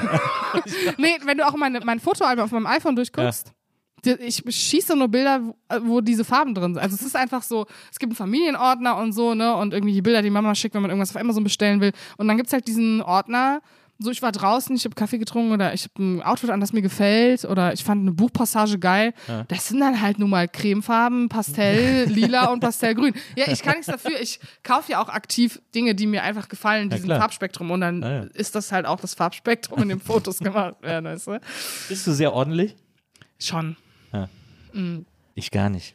Ich musste das anfangen, äh, gerade als ich angefangen habe, so viel zu reisen, Ja. Bin ich irre geworden. Hab ich so, ich habe so eine Capsule Wardrobe, weißt du, so mit so Key Pieces, die ich nur anziehe, damit ich in beiden Städten immer genug zum Anziehen habe, weil das ist sowas, als diese Talkshow-Auftritte auch angefangen haben, war ich so, okay, ich brauche jetzt zwei Outfits, auf die ich mich immer verlassen kann, weil ich werde sonst jemanden töten. Ja. So, weißt du, so in dieser Rage, wenn du vor diesem Scheißkleiderschrank stehst und du fragst dich so, wie wird das die falsche Balance? Das war bei der ersten Sendung und danach war finito für mich, weil ich habe dann zwei Outfits gekauft, mit denen ich d'accord bin und dann war das für mich für immer geritzt. Wie, äh, wie fandest du es bei Lanz? Wie hat dir da gefallen? Ich sag Also ich ja war- ich- nur. du warst dreimal ja, da, glaub ich, ne? Vier. Viermal. Ich war zweimal, glaube ich, da. Und wie fandest du es? Ich, ich war, ich fand es irgendwie, äh, ich finde den super nett. Ich Ja. mag den total. Und ich fand, man, finde, man wird da auch sehr gut äh, gepampert irgendwie. Man, wird da, man fühlt sich da sehr wohl. Leider ist natürlich immer diese Diskrepanz zwischen Vorgespräch und zu dem, was man wirklich kommt zu sagen, ist immer so groß. Also ich bin ja so Fraktion, ich sag nur das zu, wo ich auch weiß, dass ich was kann. Also Ja. das ist ja, das ist auch was, was mich irgendwie total stört. Man hat schon so Talkshow-Konstellationen, da merkst du, die Person wurde angefragt, weil noch irgendjemand gefehlt hat und man hat gar nicht inhaltlich darauf geguckt. Naja. Ich sag sehr, sehr, sehr viel ab. Ja. Außerhalb auch von Lanz. Ich muss sagen, dass Lanz echt aufge also, äh, unnormal aufgesteppt hat in der Pandemie. Das ist politisch gesehen, ist es total wertvoll. Es ist eine geile Kombination. Der kriegt da tolle Leute hin. Mhm. Es sind unfassbar viele junge Journalisten dabei. Man sieht äh, Leute, die nicht so oft äh, zu sehen sind, die auch auf Twitter irgendwie klein sind oder so und die dann irgendwie tolle, fundierte Meinungen haben. Ja. Und das ist genau das Ding. Also, wenn man, ich glaube auch diese Sicherheit, weil ich würde mal so, dann fragen mich die Leute, wie machst du das? Und ich bin so, ey, ja, okay, also es ist halt mein Job.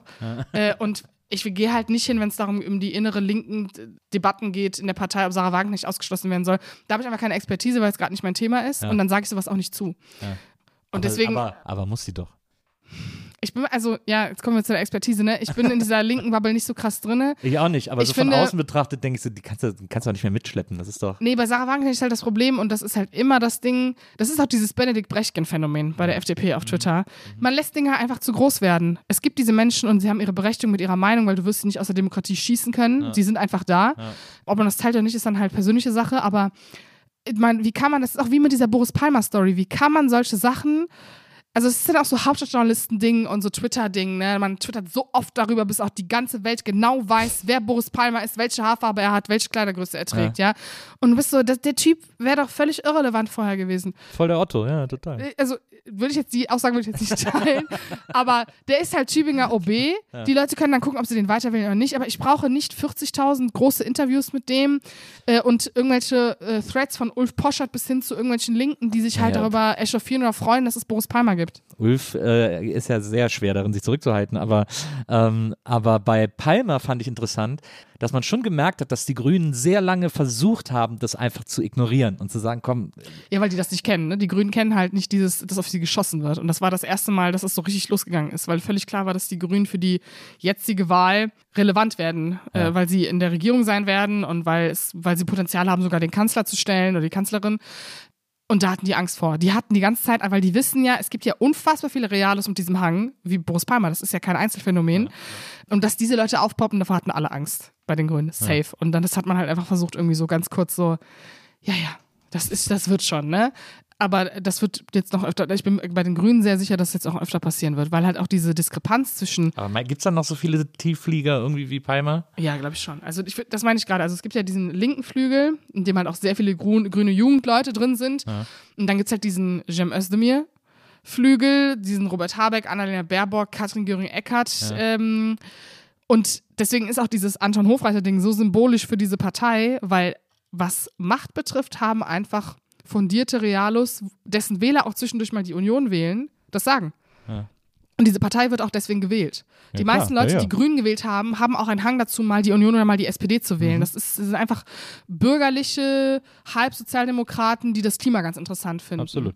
Und das, das holt die Grünen ein. Das ist halt, das meine ich auch mit diesem, dieser Illusion von ähm, diesem, auch diesem grünen Jugendidealismus. Ist ja auch immer gut, wenn sozusagen die, die, die, Die die, Jugend, genau. Das ist ja bei der FDP auch zum Beispiel ganz, ganz streng getrennt. Das finde ich bei der FDP zum Beispiel super interessant. Da denken die Leute ja auch, das sind einfach alles so Julis, die alle irgendwie äh, BWL studieren. Da ist schon eine krasse Diskrepanz. Ich fand das äh, sehr interessant, als Jens Teutrine auch ähm, Bundesvorsitzender wurde vor einem Jahr oder vor zwei, äh, der ja irgendwie, der ist irgendwie Sohn von einer Mutter, die halt äh, eine Reinigungskraft war, alleinerziehend, ist arm aufgewachsen und der halt dieses Narrativ neu erzählt hat. Der war auf einer Förderschule, ne, hat trotzdem irgendwie ein Abitur, Abitur gemacht. Ist natürlich diese Aufsteigergeschichte, die die FDP so geil findet. Ähm, aber die haben durchaus ein anderes Verständnis von Hartz IV oder von wie Sozialpolitik ablaufen muss. Und da gehört auch so Leute wie Johannes Vogel, Konstantin Kuhl, das ist so eine neue sozialliberale Willy Brandt-Gedächtnis-Generation. Genau, und bei den Grünen ist die Diskrepanz halt so. Also so 500 Meter auseinander. Das ist, ähm, deswegen, diese, es gab ja auch die Sarah Lee Heinrich-Geschichte und so. Es ist dann diese Einzelfälle, die dann in dem linken und dem sehr konservativen Spektrum bei den Grünen aufpoppen, das wird sich halt jetzt summieren. ja, die Grünen sind im Grunde genommen so Antifa und Bürgertum. Was sich ja, da so, es ist genau äh, das, ne? Und Naja. deswegen hatte die, also deswegen, die Union hat ja hauptsächlich versucht, ja, nee, alle alt. nee, aber die Union hat auch einfach versucht, Wähler von den Grünen zu klauen, genau aus diesem Lager. Das ist, das gibt so diesen berühmten Satz von Alexander Dobrindt. Ich habe immer davor gewarnt, dass die Grünen ins bürgerliche äh, Lager einbrechen. Das ist schon vorher passiert und mir hat keiner zugehört. Ähm, das ist genau das. Na. Die, die, die Wähler, die sind nicht zur AfD gegangen. Das sieht man ja auch in diesen Statistiken. Also die meisten Wähler der Union sind wirklich abgewandert zu den Grünen, dann SPD, dann FDP. So, das ist auch völlig gestört, ne? wenn man sieht, was die Grünen eigentlich für einen Wahlkampf gegen die Union gemacht haben und so getan haben, als wären die politisch völlig auseinander, zwei verschiedene Welten. Es ist wirklich so, als wäre Sozialismus versus äh, Konservatismus ist, ist es einfach nicht. Naja, das stimmt. Ich finde es bei der FDP immer so krass, auch eine Partei, die ich eigentlich nicht wählen würde, aber ich habe immer das Gefühl, auf, es gibt immer so, es gibt immer wieder so FDPler, wo ich denke, das, ich, du bist irgendwie, du bist ein guter Typ oder du hast irgendwie tolle Ansichten. Ich finde die Politik, die du vertreten willst, toll. Und auf jeden dieser FDPler kommen aber fünf so, äh, keine Tempo, kein Tempolimit, äh, kommen irgendwie so äh, FDPler. Das raff ich immer nie, dass, dass da so viele, dass da die Positionen so krass unterschiedlich sind in dieser Partei. Also Stichwort Tempolimit, ich bin ja auch gegen das Tempolimit. Warum? Weil das mittlerweile so scheiße konnotiert ist, dieses Thema, dass es definitiv eine Ah, das Spaltungsfrage Grund. ist. Na, das reicht nicht. Das ist kein Sorry. Grund. Nee, Das ich finde auch, es reicht ist auch völlig übertrieben. Okay, was willst du denn für ein Tempolimit machen? Ja, 130, wie überall. Ja, aber warum? Weil es irgendwie Abrieb reduziert, weil es äh, Unfälle reduziert. Dann mach halt Autos, die halt nicht mehr so viel Mist machen. Ja, jetzt, ich kann ja als Staat nicht den Firmen sagen, was sie für Autos bauen sollen. Ja, aber es ist ja, es ist schon die Trendwende so, dass du in den nächsten 15 Jahren durchaus mehr E-Autos haben wirst als äh, das stimmt, Diesel. aber das ändert leider nichts am Reifenabrieb. Die die Gummireifen und, und Kautschukreifen, die sind bei höherer Geschwindigkeit ich immer bin da leider Team Freiheit. Ähm, es tut mir leid. Ich, äh, Es ist einfach, es ist so, es ist so ein Anachronismus, wenn man sich dieses, dieses berühmte Bild von Europa anguckt, wo Ja. einfach überall Tempolimit Ja. ist, nur in Deutschland nicht. Das ist einfach so albern, dass die Autoindustrie in diesem Land alles darf, was sie will. ja, was ist halt, also ich, sorry, ich finde es halt auch geil, mit 150 drüber zu brettern oder mit 180. Ich habe ich mein, ich hab auch keinen Führerschein. Ich habe keinen. Führerschein, aber ich liebe es, wenn Leute mit mir das machen.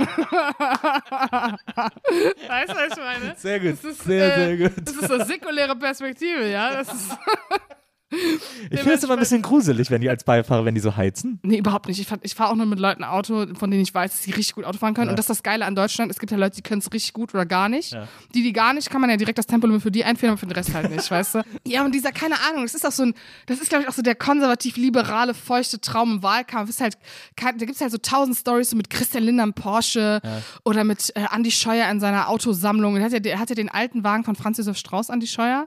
Da gibt es so Geschichten. Es ist halt, ich glaube, das ist einfach dieser deutsche Autotraum. Ich verstehe es irgendwie. Ich finde es halt auch geil. Ich kann nämlich diesem, dieser Popkultur nicht entziehen. Deswegen, ähm, Also ich, äh, der Popcorn kann ich mir auch nicht. Ich bin ein großer Fast and the Furious Fan.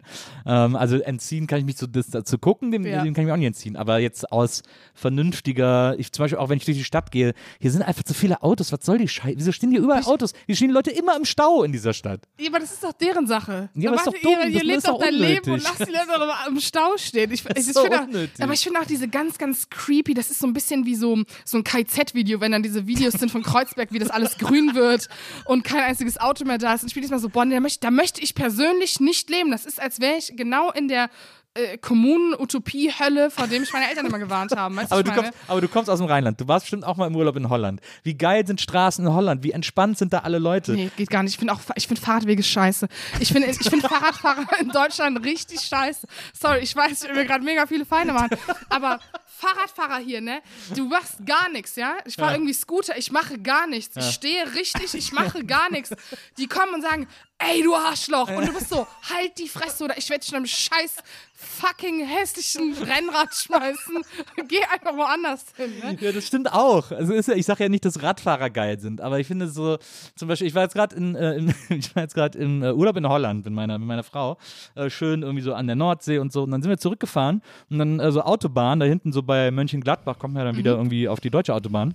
Und dann durch Holland irgendwie super entspannt gefahren. Wir sind fünf Minuten Deutsch und meine Frau ist halt gefahren, weil ich keinen Führerschein habe. Dann sagte ich, ich bin schon wieder komplett durchgeschwitzt und gestresst, weil ja wieder jeder hinter mir, äh, äh, äh, Lichthupe. Sobald man irgendwie einen Kilometer über die deutsche Grenze ist, äh, mach Platz, äh, äh, ich muss Aber, rasen. und ist, so. aber, aber, aber, aber fährt sie denn immer auf links? Ist sie Nee, sie, nee, nee, sie fährt völlig normal. Also sie, sie ordnet sich auch so ein, wie es irgendwie gerade passt, aber sie muss ja manchmal auch einen Wagen überholen oder so. Und wenn Ja. dann von hinten einer angeschossen kommt, der vor drei Sekunden noch nicht da Ja, war, dann ist er direkt, äh, Sorry, äh, äh. ich finde, das ist der, genau der Daddy-Traum. Ganz ehrlich, wenn da so ein riesiger BMW hinter einem ist, der halt mit 240 an dir vorbei will, machst halt Platz. So, pat, fick das Patriarchat einfach, geh einfach beiseite, weißt du, was ich meine?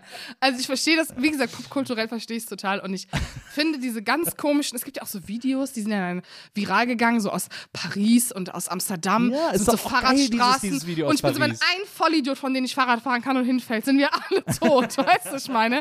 Ich habe auch in Berlin dauernd Angst, wenn du halt so fährst. Ich hatte mal einen ganz schlimm, ich war auf einem E-Scooter und ich bin eine sehr, sehr gute E-Scooter-Fahrerin. Ich Weißt auch. du, Ich fahr viel. Das sind, diese, das sind wir Leute ohne Führerschein. Wir Genau, diese, diese, diese mit dieser fahren. Taste, ne? Wir Ja, ja, von der genau. gleichen Ja, ja, Art, genau. ne? Und ich fahre damit halt, ich habe irgendwie in meiner Voy-App, ich habe 1500 Fahrten. Ja. Ja, ich habe auch immer so einen Monatspass und so. Ja. Super mobil und ich habe auch immer die mit Blinker und ich bin so richtig so, ne, das ist mein Mario Kart-Moment einfach. Und wenn dann hinter mir so Rennradfahrer sind, die dann an einer ganz schmalen Passage überholen wollen, Ja, dann sag ich sind immer, fick dich, wenn die mir vorbeigehen. Weil die haben so ein Selbstverständnis davon, dass sie das Wichtigste im Straßenverkehr Absolut. sind. Das ist genauso mit denen, da ist ein riesiger LKW, meine Demut ist größer als vor Gott. Ich warte, bis dieser LKW vorbei ist. Ah, ja. Was machen Berliner Rennradfahrer? Sie fahren vorbei und wenn er losfährt, steigen die aus, steigen aufs Dach und Ey, schlagen auch alle so eine. Helmkamera und so. Ja. Oh, der hat mich fast totgefahren und so. So.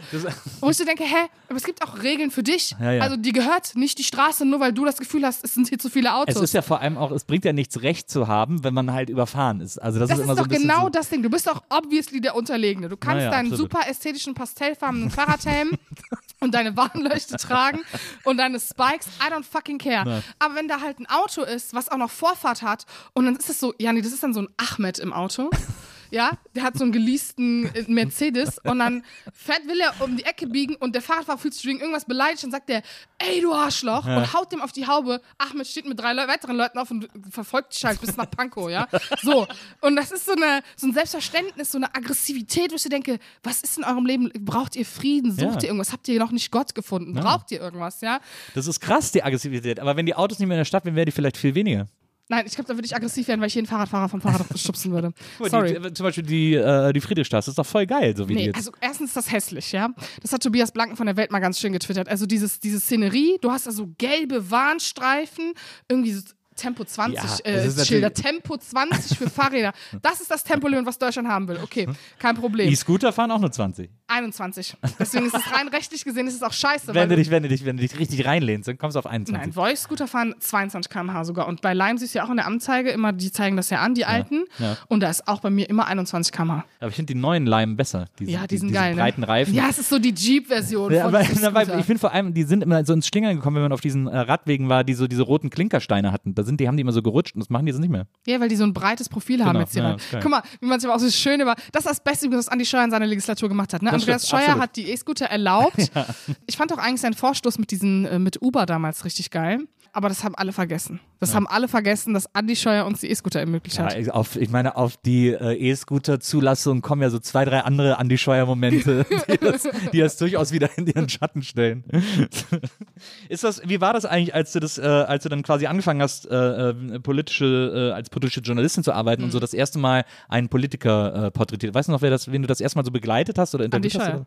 Ah, das war dein erstes, das war das erste Politikerporträt. Und wie, Ja. wie, wie, wie war das dann, äh, quasi einmal in diese heiligen Hallen endlich zu kommen? Äh, Ach, ich habe das gar nicht so, mh, ich habe das gar nicht so gesehen. Also ähm, ich habe damals, äh, ich hatte irgendwie frei angefangen bei der bei der Zeit zu schreiben und ähm, Andi Scheuer war so krass umstritten und es ging darum, wird er nach diesem Untersuchungsausschuss, muss er zurücktreten, was macht Markus Söder, etc. Man muss auch zu dieser Mautgeschichte sagen, das ist ja eine riesige Story, ne? Da hängen ja von Seehofer bis Dobund hängen ja alle na klar, drin, ne? ja, ja.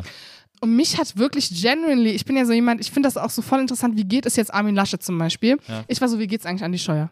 Wie geht es Andi Scheuer? Mit dieser Frage habe ich mich dann im Verkehrsministerium so, ne, bis ich dann halt vor Andi Scheuer saß. Ja. Und das war auch so ein Moment, ich glaube, dieses, das kennen viele Politiker auch gar nicht mehr, dass man sich dafür genuinely so interessiert. Alle, also sowohl eine Annalena Baerbock wird das nicht, dieses Gefühl nicht kennen, als halt auch irgendwelche CSU-Politiker. Und das war halt die Begegnungsebene. Und weil mich das interessiert hat, war es gar nicht so, oh mein Gott, das ist jetzt hier die Hauptstadtpolitik. Sondern ähm, ich fand diesen umstrittenen Charakter interessant. Ich habe den begleitet und dann mein Porträt geschrieben und äh, habe auch sehr viele negative Erfahrungen danach gemacht, also mit äh, anderen Journalisten. Ich habe dann so äh, Nachrichten bekommen, ich wäre eine CSU-Hure und so. Was? Es war wirklich Eine ganz CSU-Hure? ja, ja, weil ich hör mich gefragt habe, wie es Andi Scheuer geht. Und es war, es war ein sehr neutrales Das ja. Porträt, ne? Es ging halt, also es hat auch mal die Maut nochmal aufgerollt, es hatte Ja, Stimmen ja. von Cem Özdemir, Olli Luxic drin, also alle, die auch eine Kritik an ihm hatten. Und ich wollte einfach so darstellen, okay, was macht eigentlich ein Minister, der, den alle hassen, Ja, den alle abwählen wollen, der täglich irgendwie Morddrohungen kriegt, whatever, ne? Ja. Und deswegen, ich, bis heute würde ich mich nicht diesem klassischen Hauptstadtjournalismus zurechnen, Ja. weil es davon genug gibt und weil ich glaube, dass eine bestimmte Art von politischem Journalismus auch Das diese Nähe nicht braucht. ja, oder sagen wir mal so, dass es diese Nähe sehr selten gibt, weil die Leute, die, die checken nicht, wo ist diese Line zwischen professionell und aber auch emotional angebracht. Und dazwischen gibt es eine. Und das ist so meine persönliche, also ich sehe das manchmal so als meine Ambition, dass ich genau in dieser Lane sein möchte. Ich möchte, also mich interessiert halt eher, wie es einer Person X in dem Moment geht oder wie etwas genau abgelaufen ist. Auch diese Liebe zum Detail, ohne dass man eine Person zerreißt. Ich verstehe nicht, wann sich das so krass etabliert, dass man die ganze Zeit so viel Hass hat. Ist halt immer so absolut, ne? Es ist dann entweder pro oder kontra und es ist immer mit einem vernichtenden Urteil. Man kann auch Dinge einfach mal neutral beschreiben und die Leser entscheiden lassen, wie die sich dazu fühlen. Ja. Ne? Ich, kann, ich kann auch nicht, ich kann auch nicht alles absolut bewerten. Ich kann auch nach diesem Porträt konnte ich nicht komplett die Person Andi Scheuer und seine Legislatur bewerten. Ja. Also auch diese Audacity zu haben. Das sind halt Leute, das sind Strukturen, das sind realpolitische Parameter, die dazu führen, dass die Situation so ist, wie sie ist. Und du kannst es in dieser Fülle nie, nie, nie bewerten. Sowohl bei einem Andi Scheuer nicht, bei einem Markus Söder nicht, bei einem Armin Laschet nicht, bei einem Gerhard Schröder auch nicht. Das ist ja auch so eine, also so- solche Stories, ähm, und das sollte, glaube ich, immer die Ambition sein, immer noch einen Tick weiter zu graben, weil es gibt noch immer eine Ebene mehr. Und Ja. es, also es wird nie aufhören, es ist eine never-ending Story.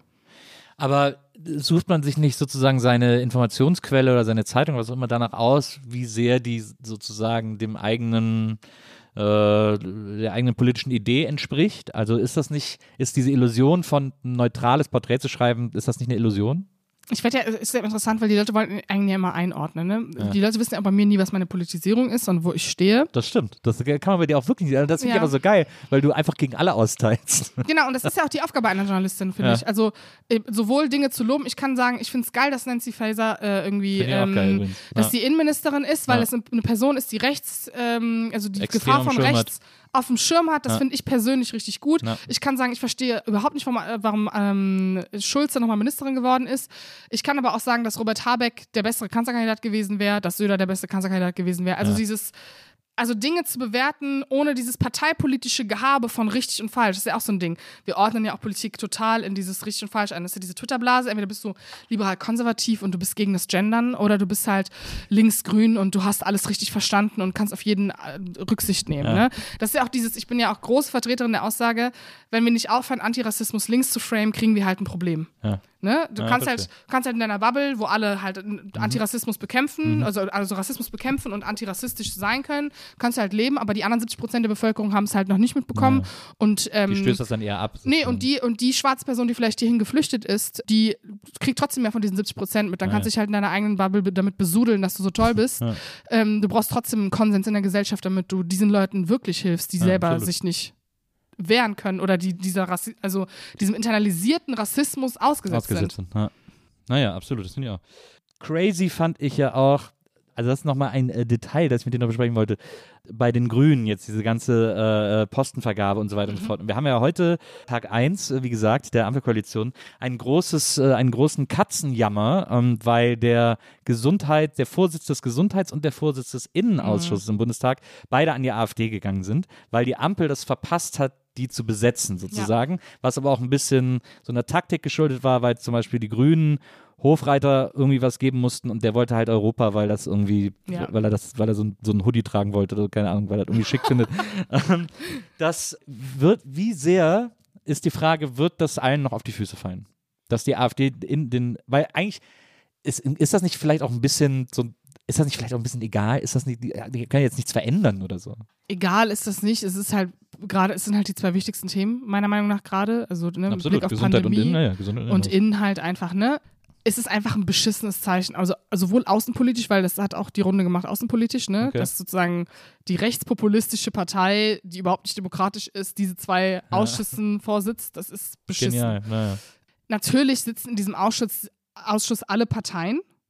Ähm, die AfD entscheidet ja nicht allein. Es geht nicht darum, dass da jetzt eine Führerschaft in diesen, in diesen Feldern ist. Mhm. Es ist trotzdem sehr befremdlich, wenn sozusagen die, die, der, wenn der Vorsitzende die Repräsentation dieser Themen einfach an eine rechte Partei gehen. Ja. Ähm, Also vor allem ohne Not im Grunde genommen. Genau, ohne Not.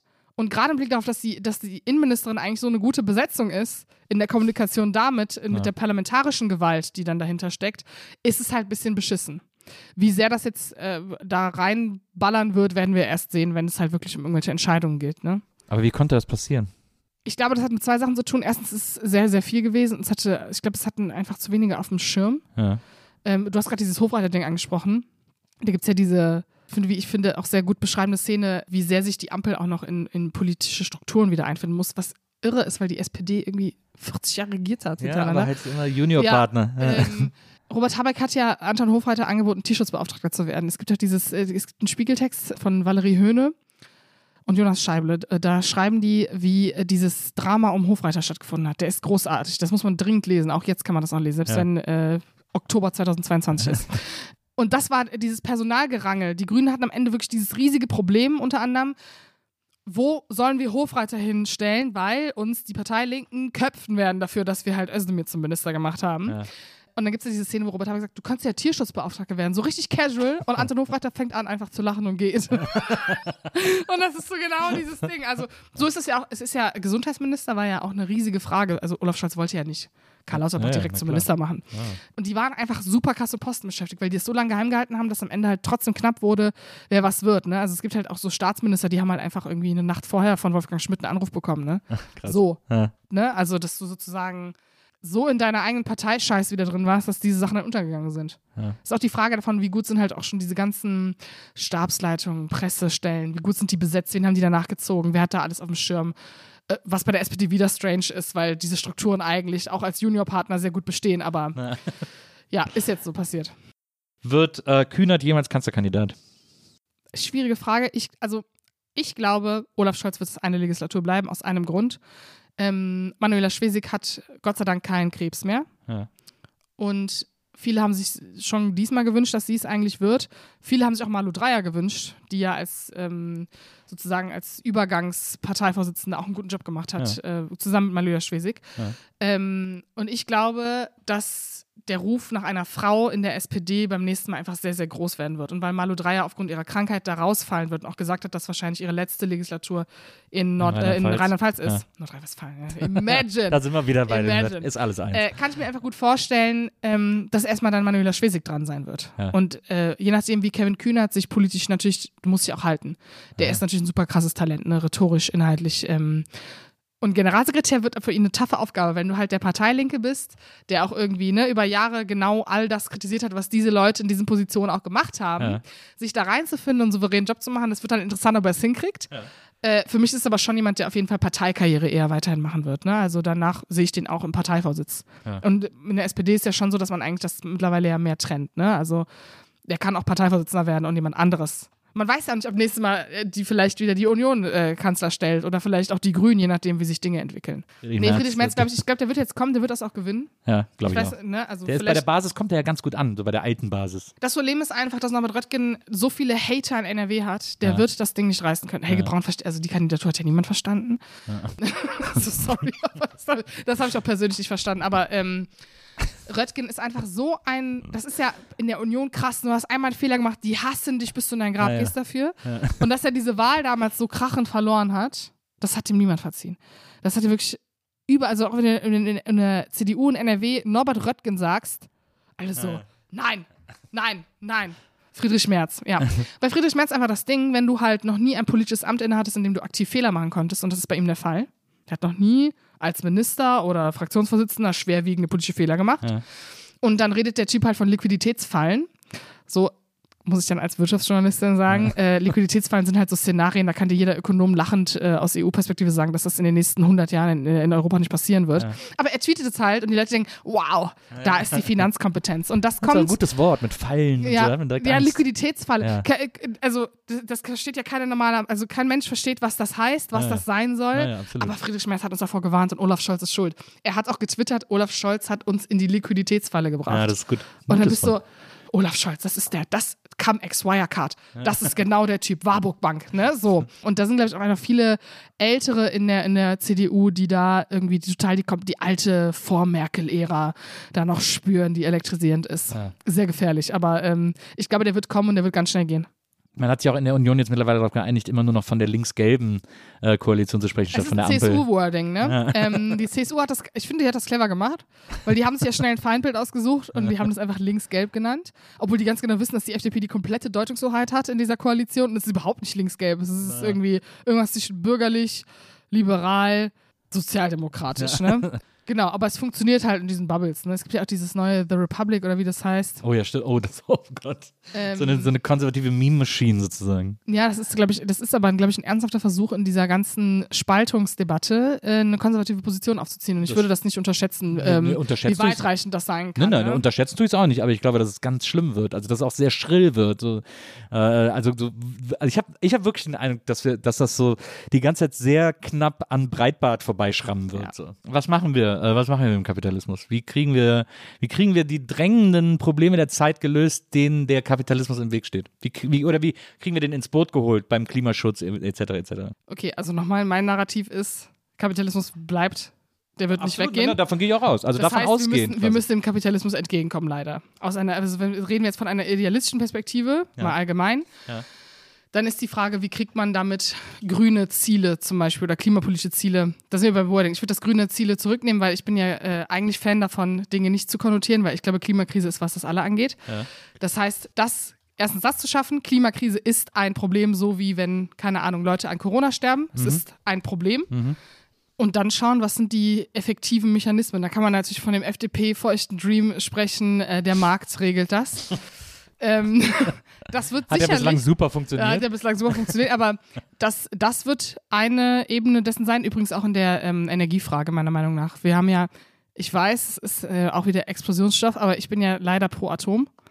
Ähm, du so einfach nur, okay. Explosionsstoff. Ja, nee, genau, also das sind halt alles, also es werden viele Fragen aus der Merkel-Ära werden aufkommen. Ja. Äh, was wurde falsch gemacht? Und Ja. ähm, genau diese Frage, also ich, jetzt mal rein rational, was ist das größte Problem? 1,5 Grad, ne? Sind wir uns alle einig. Absolut. Ja. So, was machst du, um 1,5 Grad zu verhindern? Du machst sofort alle Braunkohlewerke aus. Ja. Du machst jedes, alles, was im. Braunkohle ist, machst Na du sofort aus. Ja, ja, natürlich. Ne, weil weißt du wieso? Weil das ganze EU-Ausland kann dich mit Atomstrom beliefern, weil die alle viel mehr Atomkraftwerke haben als wir. Ja. Und dann hast du die 1,5 Grad, weil es sind 40 Prozent der Emissionen sind Braunkohle in Deutschland. Ja, ja, na Ne? klar, absolut. Und wenn du ja, ja. 45 Prozent hier reduzierst, you got it. Ja. So, machst halt da auch noch dein scheiß Tempolimit meinetwegen. Ja. Dankeschön. Ne. Das hast du mir jetzt geschenkt. Und dann, aber also sozusagen, es ist eigentlich, es ist alles so naheliegend, aber es ist so ideologisiert. Wo willst du anfangen? Ja. Gut, dann kannst du jetzt sagen, okay, Kapitalismus, was gibt uns der Kapitalismus? Auf jeden Fall nicht den Weg aus dem Markt. Ja. Dann musst du halt auf Innovation, auf Technik setzen und auf Technik aus dem Ausland. Weil, und das ist das Horrorszenario, die haben ja in den Koalitionsvertrag nicht geschrieben, wir steigen 2030 aus der Kohle aus, sondern wir, das ist die Ambition. Ne? Und Ambitionen Ja, ja. sind ja in Deutschland immer sehr, sehr schwach. ähm, das heißt, ich glaube, wir werden einfach 2030 folgende Situation haben. Wir werden es so reduziert haben, dass man es irgendwie als halbwegs EU-konform verkaufen kann. Keine Ahnung, irgendwie 20 Prozent unseres Ja. Stroms ist Kohle. Es wurden irgendwie drei von den 18.000 Windrädern gebaut, die Habeck haben wollte, weil Bayern und NRW sich versperren, bis, den, bis, bis es diese Bundesländer nicht mehr gibt irgendwann, Ja. weil die Klimakrise sie aufgelöst hat für ihre aggressive Anti-Windradhaltung. Und dann wirst du halt die Sache haben, du wirst halt äh, sowohl Kohlestrom aus Polen kriegen und Atomstrom aus Frankreich. So, also das ist das Worst-Case-Szenario. Ja. Was ist also das Best-Case-Szenario? Du machst hier die aktuell noch 10% liefernden Atomkraftwerke nicht aus. Ja. Und man baut erneuerbare Energie aus, so wie sie Sinn macht. Ne? Du, äh, also dieses ganze Fass von wir bauen jetzt alles mit Windrädern zu, ist ja so, das ist ja so scheiße konnotiert, gerade in einem bürgerlichen Milieu. Äh, dann twittert Konstantin von Notz, ja, wer möchte denn die Endlager verkaufen äh, in seinem Wahlkreis? Ich denke, wer möchte die Windräder in seinem Wahlkreis verkaufen? Das ist auch so ein Ding, ne? Ähm, und die Endlagerfrage wieder cool machen. Weil die Leute tun ja so, als gäbe es schon die Endlagerlösung. Ich bin Ja. jetzt immer so, nee, erstens haben die Grünen mit unter, äh, untersagt unter Schröder, dass in, ähm, das weiter geforscht werden darf in Atom. Ja. Das ist also auch alles Auslandstechnologie. Ne? Also es gibt irgendwie in, in Brüssel und in Lyon gibt es jetzt Werke, die Atomstrom ähm, nur noch auf 300 Jahre radioaktiv machen, die Atommüll, äh, Atomstrom schon Atommüll weniger radioaktiv machen auf lange Zeit, plus das Verkleinern. In Finnland werden irgendwelche Höhlen ausgebombt, in denen radioaktives Material gelagert wird, wo es niemandem was tut. Ja. Das ist ja auch eine Frage, die ist ja völlig verschwunden. Wenn du das Thema wieder cool machst, da wieder Innovation förderst, ja, dann äh, kannst du Das halt ist auch aber ein diese. Brocken, ey. Wie, wie willst du denn die Endlagerfrage wieder cool machen? Also, Nee, aber die ist doch da, oder? ja, oder na klar ist die da, aber du, kannst sie, nicht- Endlager? aber du kannst sie nicht cool machen. Ich würde jetzt sagen, ich würde sagen, jetzt wo die CSU aus der Regierung raus ist, wird das alles nach Bayern, äh, in Bayern verbuddelt. Es gibt ja, nee, es gibt ja keine bayerischen Minister mehr. Deswegen wird es jetzt keine Bayern-Politik mehr geben. Ah, ja, eben. Dann können Aber- wir das doch einfach da so. Also ich hoffe ja, dass diese, diese ambitionierten erneuerbaren Energien stattfinden, Mhm. aber ich finde es, also erstens muss es halt entbürokratisiert werden, das ist ein riesiges Absolut. Problem. Das auf jeden Fall. Und dann hast du halt auch diese ganzen Scheißfragen von Nord Stream bis sonst was, ne? Ja. Also es muss entpolitisiert werden, die Energiefrage muss entpolitisiert werden und ich glaube, dann hast du die Chance, auch den Kapitalismus damit zu überwinden, Na. ne? Sehr gut. Sehr gut. Da kommen wir, da kommen wir wieder zusammen. Letzte Frage. Dieses Jahr, äh, nee, nächstes Jahr jetzt äh, 22, wird ja in NRW gewählt. Ja, Ich, stresst mich krass, ey. das stresst dich? Oh, normal. Es ist doch, aber es ist doch eigentlich, ich meine, die SPD und die Grünen könnten doch jetzt irgendwie einen Besen aufstellen und würden mit denen gewinnen. Nee, ich glaube, dass Hendrik Wüst gewinnt. Glaubst du? Ja. Aus zwei Gründen. Das ist ein echt beschissener Start für Hendrik Wüst. Also man möchte einfach nicht der lasche Nachfolger sein Ja. in dieser Corona-Situation. Ja. Alles kann mit einem guten Wahlkampf wieder gut gehen. Sowohl für eine SPD als auch für eine CDU. Wird die SPD Thomas Kutschaty, der ja dafür gehandelt wird, aufstellen, glaube ich, dass Wüst gewinnt. Interessant. Ich dachte, die sind einfach so, diese, diese schwarz-gelbe Koalition ist so krass unbeliebt. Mit der Gebauer auch und so, die alle so ätzend Aber sind. bis dahin, also die 100-Tage-Bilanz von Olaf Scholz wird ja da sein, wenn die gewählt haben. Ja. Also wenn die wählen in NRW, wir. Ja. Ich, hab ja, ich bin in Köln gemeldet, ich musste auch wählen. Sehr gut. man unterschätzt, was das bedeutet, dass die Union auf Bundesebene in der Opposition ist. Ja. Das ist ganz anderer Stoff, weil du kannst jetzt Hendrik Wüst nicht mehr für irgendwelche bundespolitischen Dilemma verantwortlich machen. Und die NRWler sind ja sehr pragmatische Leute auch. Ja. Ne? Die wählen ja das, was gerade irgendwie was irgendwie Hoffnung macht. Und ich glaube, dass ein Hendrik Wüst, der halt so eine junge Papa-Figur ist, der irgendwie so den, man sagt, das ist ja das Love Child von Jens Spahn und Andreas Scheuer, das finde ich schon sehr lustig. Ich glaube, dass da einfach sehr viel wahlkampfpolitisch, sehr viel Potenzial ist. Ja. Also ich würde das nicht unterschätzen. Und ähm, die NRW-SPD ist ja ein Loch. Sorry to say it like that. Da ist ja intern ja solche Machtkämpfe durchgehend, Ja. dass ich mich frage, ob die sich nicht auch ein bisschen selbst zerschießen könnten. Na, das kann gut sein. Die ist in Ähm, keinem guten und die Zustand. Grünen sind ja, ey, also sorry, ne? Die Grünen haben ja obviously den, den Hambacher Forst mitverkauft. Ja, So. Diese klimapolitische Frage interessiert ja auch den Durchschnitts-NRWler nicht. ja. Das sind ja junge Leute, in Anführungszeichen. Ich finde ja auch dieses Narrativ von jungen Leuten sind grün ist auch Bullshit. Aber das, was passieren wird, ist, wie ist Corona? Wenn Corona gut ist, dann hat Wüst, kann Wüst machen, was er will, Ja. wird trotzdem gewinnen. Ja. Ist Corona scheiße, kann die SPD alles daraus holen. Die SPD, die Grünen und die FDP würden zum Beispiel nicht zusammen funktionieren. Rot-Rot-Grün haben die Leute ein Trauma von. ja. Es, also, also Rot-Grün prinzipiell, also Rot-Grün oder Rot-Rot-Grün äh, ist nicht so salonfähig in NRW, wie man das vielleicht glaubt. Ich fände es sehr spannend. Ich weiß, mich hassen alle Leute dafür. äh, wir haben ja im Osten unter anderem die sogenannte Kenia-Koalition. ja. Ich hätte auch im Bund übrigens Deutschland oder Kenia sehr interessant gefunden, weil ich weiß gar nicht, ob man sozusagen China ist rot, schwarz, grün, ne? Schwarz-rot-grün, ne? Genau, und äh, Deutschland, also Deutschland-Koalition wäre auch interessant gewesen, also weil die, die FDP ist ja sehr nah an der Union dran. Ja, aber es hätte, es hätte nichts GroKoiges mehr gegangen. Also das, äh, Ja, das ja. wäre unmöglich gewesen. Aber, und also ich bin auch jemand, es ist auch so ein Ding, wieso hassen alle die GroKo? Es ist so ein, okay, also ich verstehe sozusagen den Thrill und dieses an Nikolaus ist GroKo aus äh, Ding und so. Also ich verstehe schon irgendwie den, die, die Inspiration dahinter, aber die Leute tun ja wieder wirklich so, als wäre die GroKo so wirklich das, also da finde ich Rot-Rot-Grün unter Schröder halt schlimmer in der Bilanz, als das, was die GroKo die letzten vier Jahre geleistet hat. Ja. Deswegen, ich kann mir auch vorstellen, dass in NRW was ganz Neues passiert. Ampel kann ich mir, Ampel ist, glaube ich, das Einzige, was ich ausschließen würde. Ja, ja wahrscheinlich, glaube ich auch. Ich glaube, wir haben, wir kriegen alle ein Problem, wenn die CDU erkennt, dass Tobias Hans ein guter Kanzlerkandidat wäre. Oh, ne, mh, das ist so, das ist auch so ein Bubble-Ding, das würde ich nicht überschätzen. Das ist so, ähm, Tobias Hans oder auch so, die CDU hat keine guten Führungsleute. Ja. Es ist einfach, die haben gerade ein Führungsproblem, weil, und das ist dieser Söder-Effekt auch in Bayern, wenn du, wenn du an die CSU denkst, denkst du so an drei Leute. Dann fallen dir so Dobrindt, Söder, Scheuer, vielleicht noch Ilse Aigner ein, ja? Ja. Doro Bär.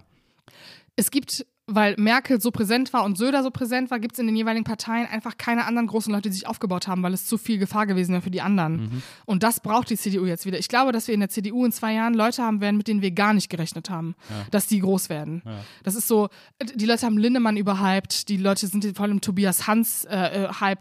Ich würde Leute aus dem Saarland einfach nicht überschätzen per se. Da will ich einfach mal ganz kurz mit warten. Ähm, es ist auch interessant, es ist ja das erste Kabinett seit langem ohne Saarland. Ne? Das Ja. letzte hatte ja drei Saarland-Mitglieder. Ich glaube, so Bayern und Saarland aus, so im Kabinett ist auch mal eine ganz interessante Das ist mal eine Erfahrung. erfrischende Perspektive. Ja, aber ja, wir, wir werden sehen.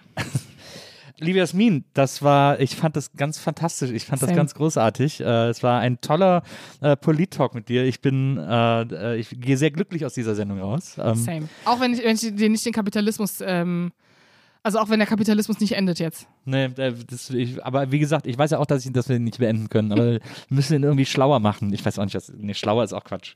Aber irgendwie, ach, ich weiß es doch auch nicht. Ich weiß es auch nicht. Deswegen bin ich ein schlechter Politiker. Ich habe mich, ich hab mich hier in der, in der Partei angemeldet und ich kriege immer so Einladungen zu, den, zu diesen Ortstreffen und ich denke immer so, oh, ey, die Ampel, die, die Ampel an der Kreuzung da vorne ist mir doch scheißegal. Gehört nicht ohne mich. Ist aber, ist, ja, aber es ist ein wichtiger Bestandteil der Demokratie. Absolut. Ja, ich ich fühle mich auch mal wie so ein ganz schlemmiger FDPler, wenn ich ich das sage. ganz, ganz, oder wie so ein, so, so ein mündiger Sozialdemokrat, weißt du, so aus Wesseling, der dann dafür kämpft, dass an der Kreuzung der Zebrastreifen neu gemalt wird oder so. Wesseling. Ja, Ich bin, so, ich bin so ein Politikfan. Ich liebe Politik total. Und ich will, ich will auch unbedingt mal in den Bundestag, also ich will auch, dass mich da irgendwie mal rumführt, mir das mal so zeigt und so, weil ich da mal, ich will da mal drin gewesen sein, weil ich das so aufregend finde. Und ähm, und deswegen habe ich gedacht, ich müsste mich mal, ich müsste mal in eine Partei, so, weil viel groß labern kann man ja immer, ne? Ja. Und, dann, und dann geht das so los und dann denke ich so, boah, ey, das ist aber gar nichts für mich. Aber das ist genau das Ding, ne? Politik ist völlig langweilig, wenn man Mega da reingeht. langweilig. Das ist wirklich mega langweilig. Also, also ich würde es nicht, also ich würde es nicht pauschal so sagen, aber, Na, aber ich wenn man glaube, vielleicht direkt ein paar Stufen überspringen könnte, dann wäre es auch wieder spannend. Ja, aber dann bist du genau wieder in diesem Machtgefüge. Es können halt nicht alle oben sein, ne? Das sagen halt auch Leute, Aber ich, die. weil ich den Kapitalismus beenden will. Du kannst ja der neue Shootingstar der CDU werden. Das ist dann das Unerwartetste, was passieren kann. Das stimmt, das stimmt. Und dann, äh, und dann äh, werde ich Tobias Hans nach oben putschen. Nee, du kannst ja mit Tobias Hans eine Doppelspitze machen. Das ist eine sehr gute Idee. Äh, da komme ich auf dich zurück. Du bist unsere Regierungssprecherin. Ich werde Tanit Koch der, der, der nächsten äh, Ja, genau. männlichen patriarchalen Doppelführung der CDU. Ja, ist top. Bokeberg Hans, das klingt schon, das klingt schon sagenhaft gut. Ähm, vielen, vielen Dank, dass du heute bei mir gewesen bist. Ich hoffe, dass du ganz bald wiederkommst und wir das alles nochmal, äh, nochmal die äh, übrig gebliebenen Fragen. Wir können einfach mal nach einem Jahr so eine Bilanz ziehen äh, Ja. über, über die Ampel. Und dann ist der Kapitalismus vorbei und auf einmal leben wir in der grünen Utopie. so, und dann, Dann kannst du mich gleich mit weil dann bin ich in, dann bin ich in Haft, weil ich so, weil ich so negativ war ja, oder, vorher. ich, oder ich darf keine Mikrofone mehr benutzen, weil, die irgendwie, weil es zu technisch ist oder so. Dann müssen, wir, dann müssen wir einen Podcast schreiben. Wir lassen uns da was einfallen. Ich freue mich auf jeden Fall, wenn du wiederkommst. Ähm, vielen Dank viel an Benzel, der war heute unser Producer. Und äh, liebe ZuhörerInnen der Nils Burgberg Erfahrung, das war's für diesmal. Bis zum nächsten Mal. Macht's gut und tschüss.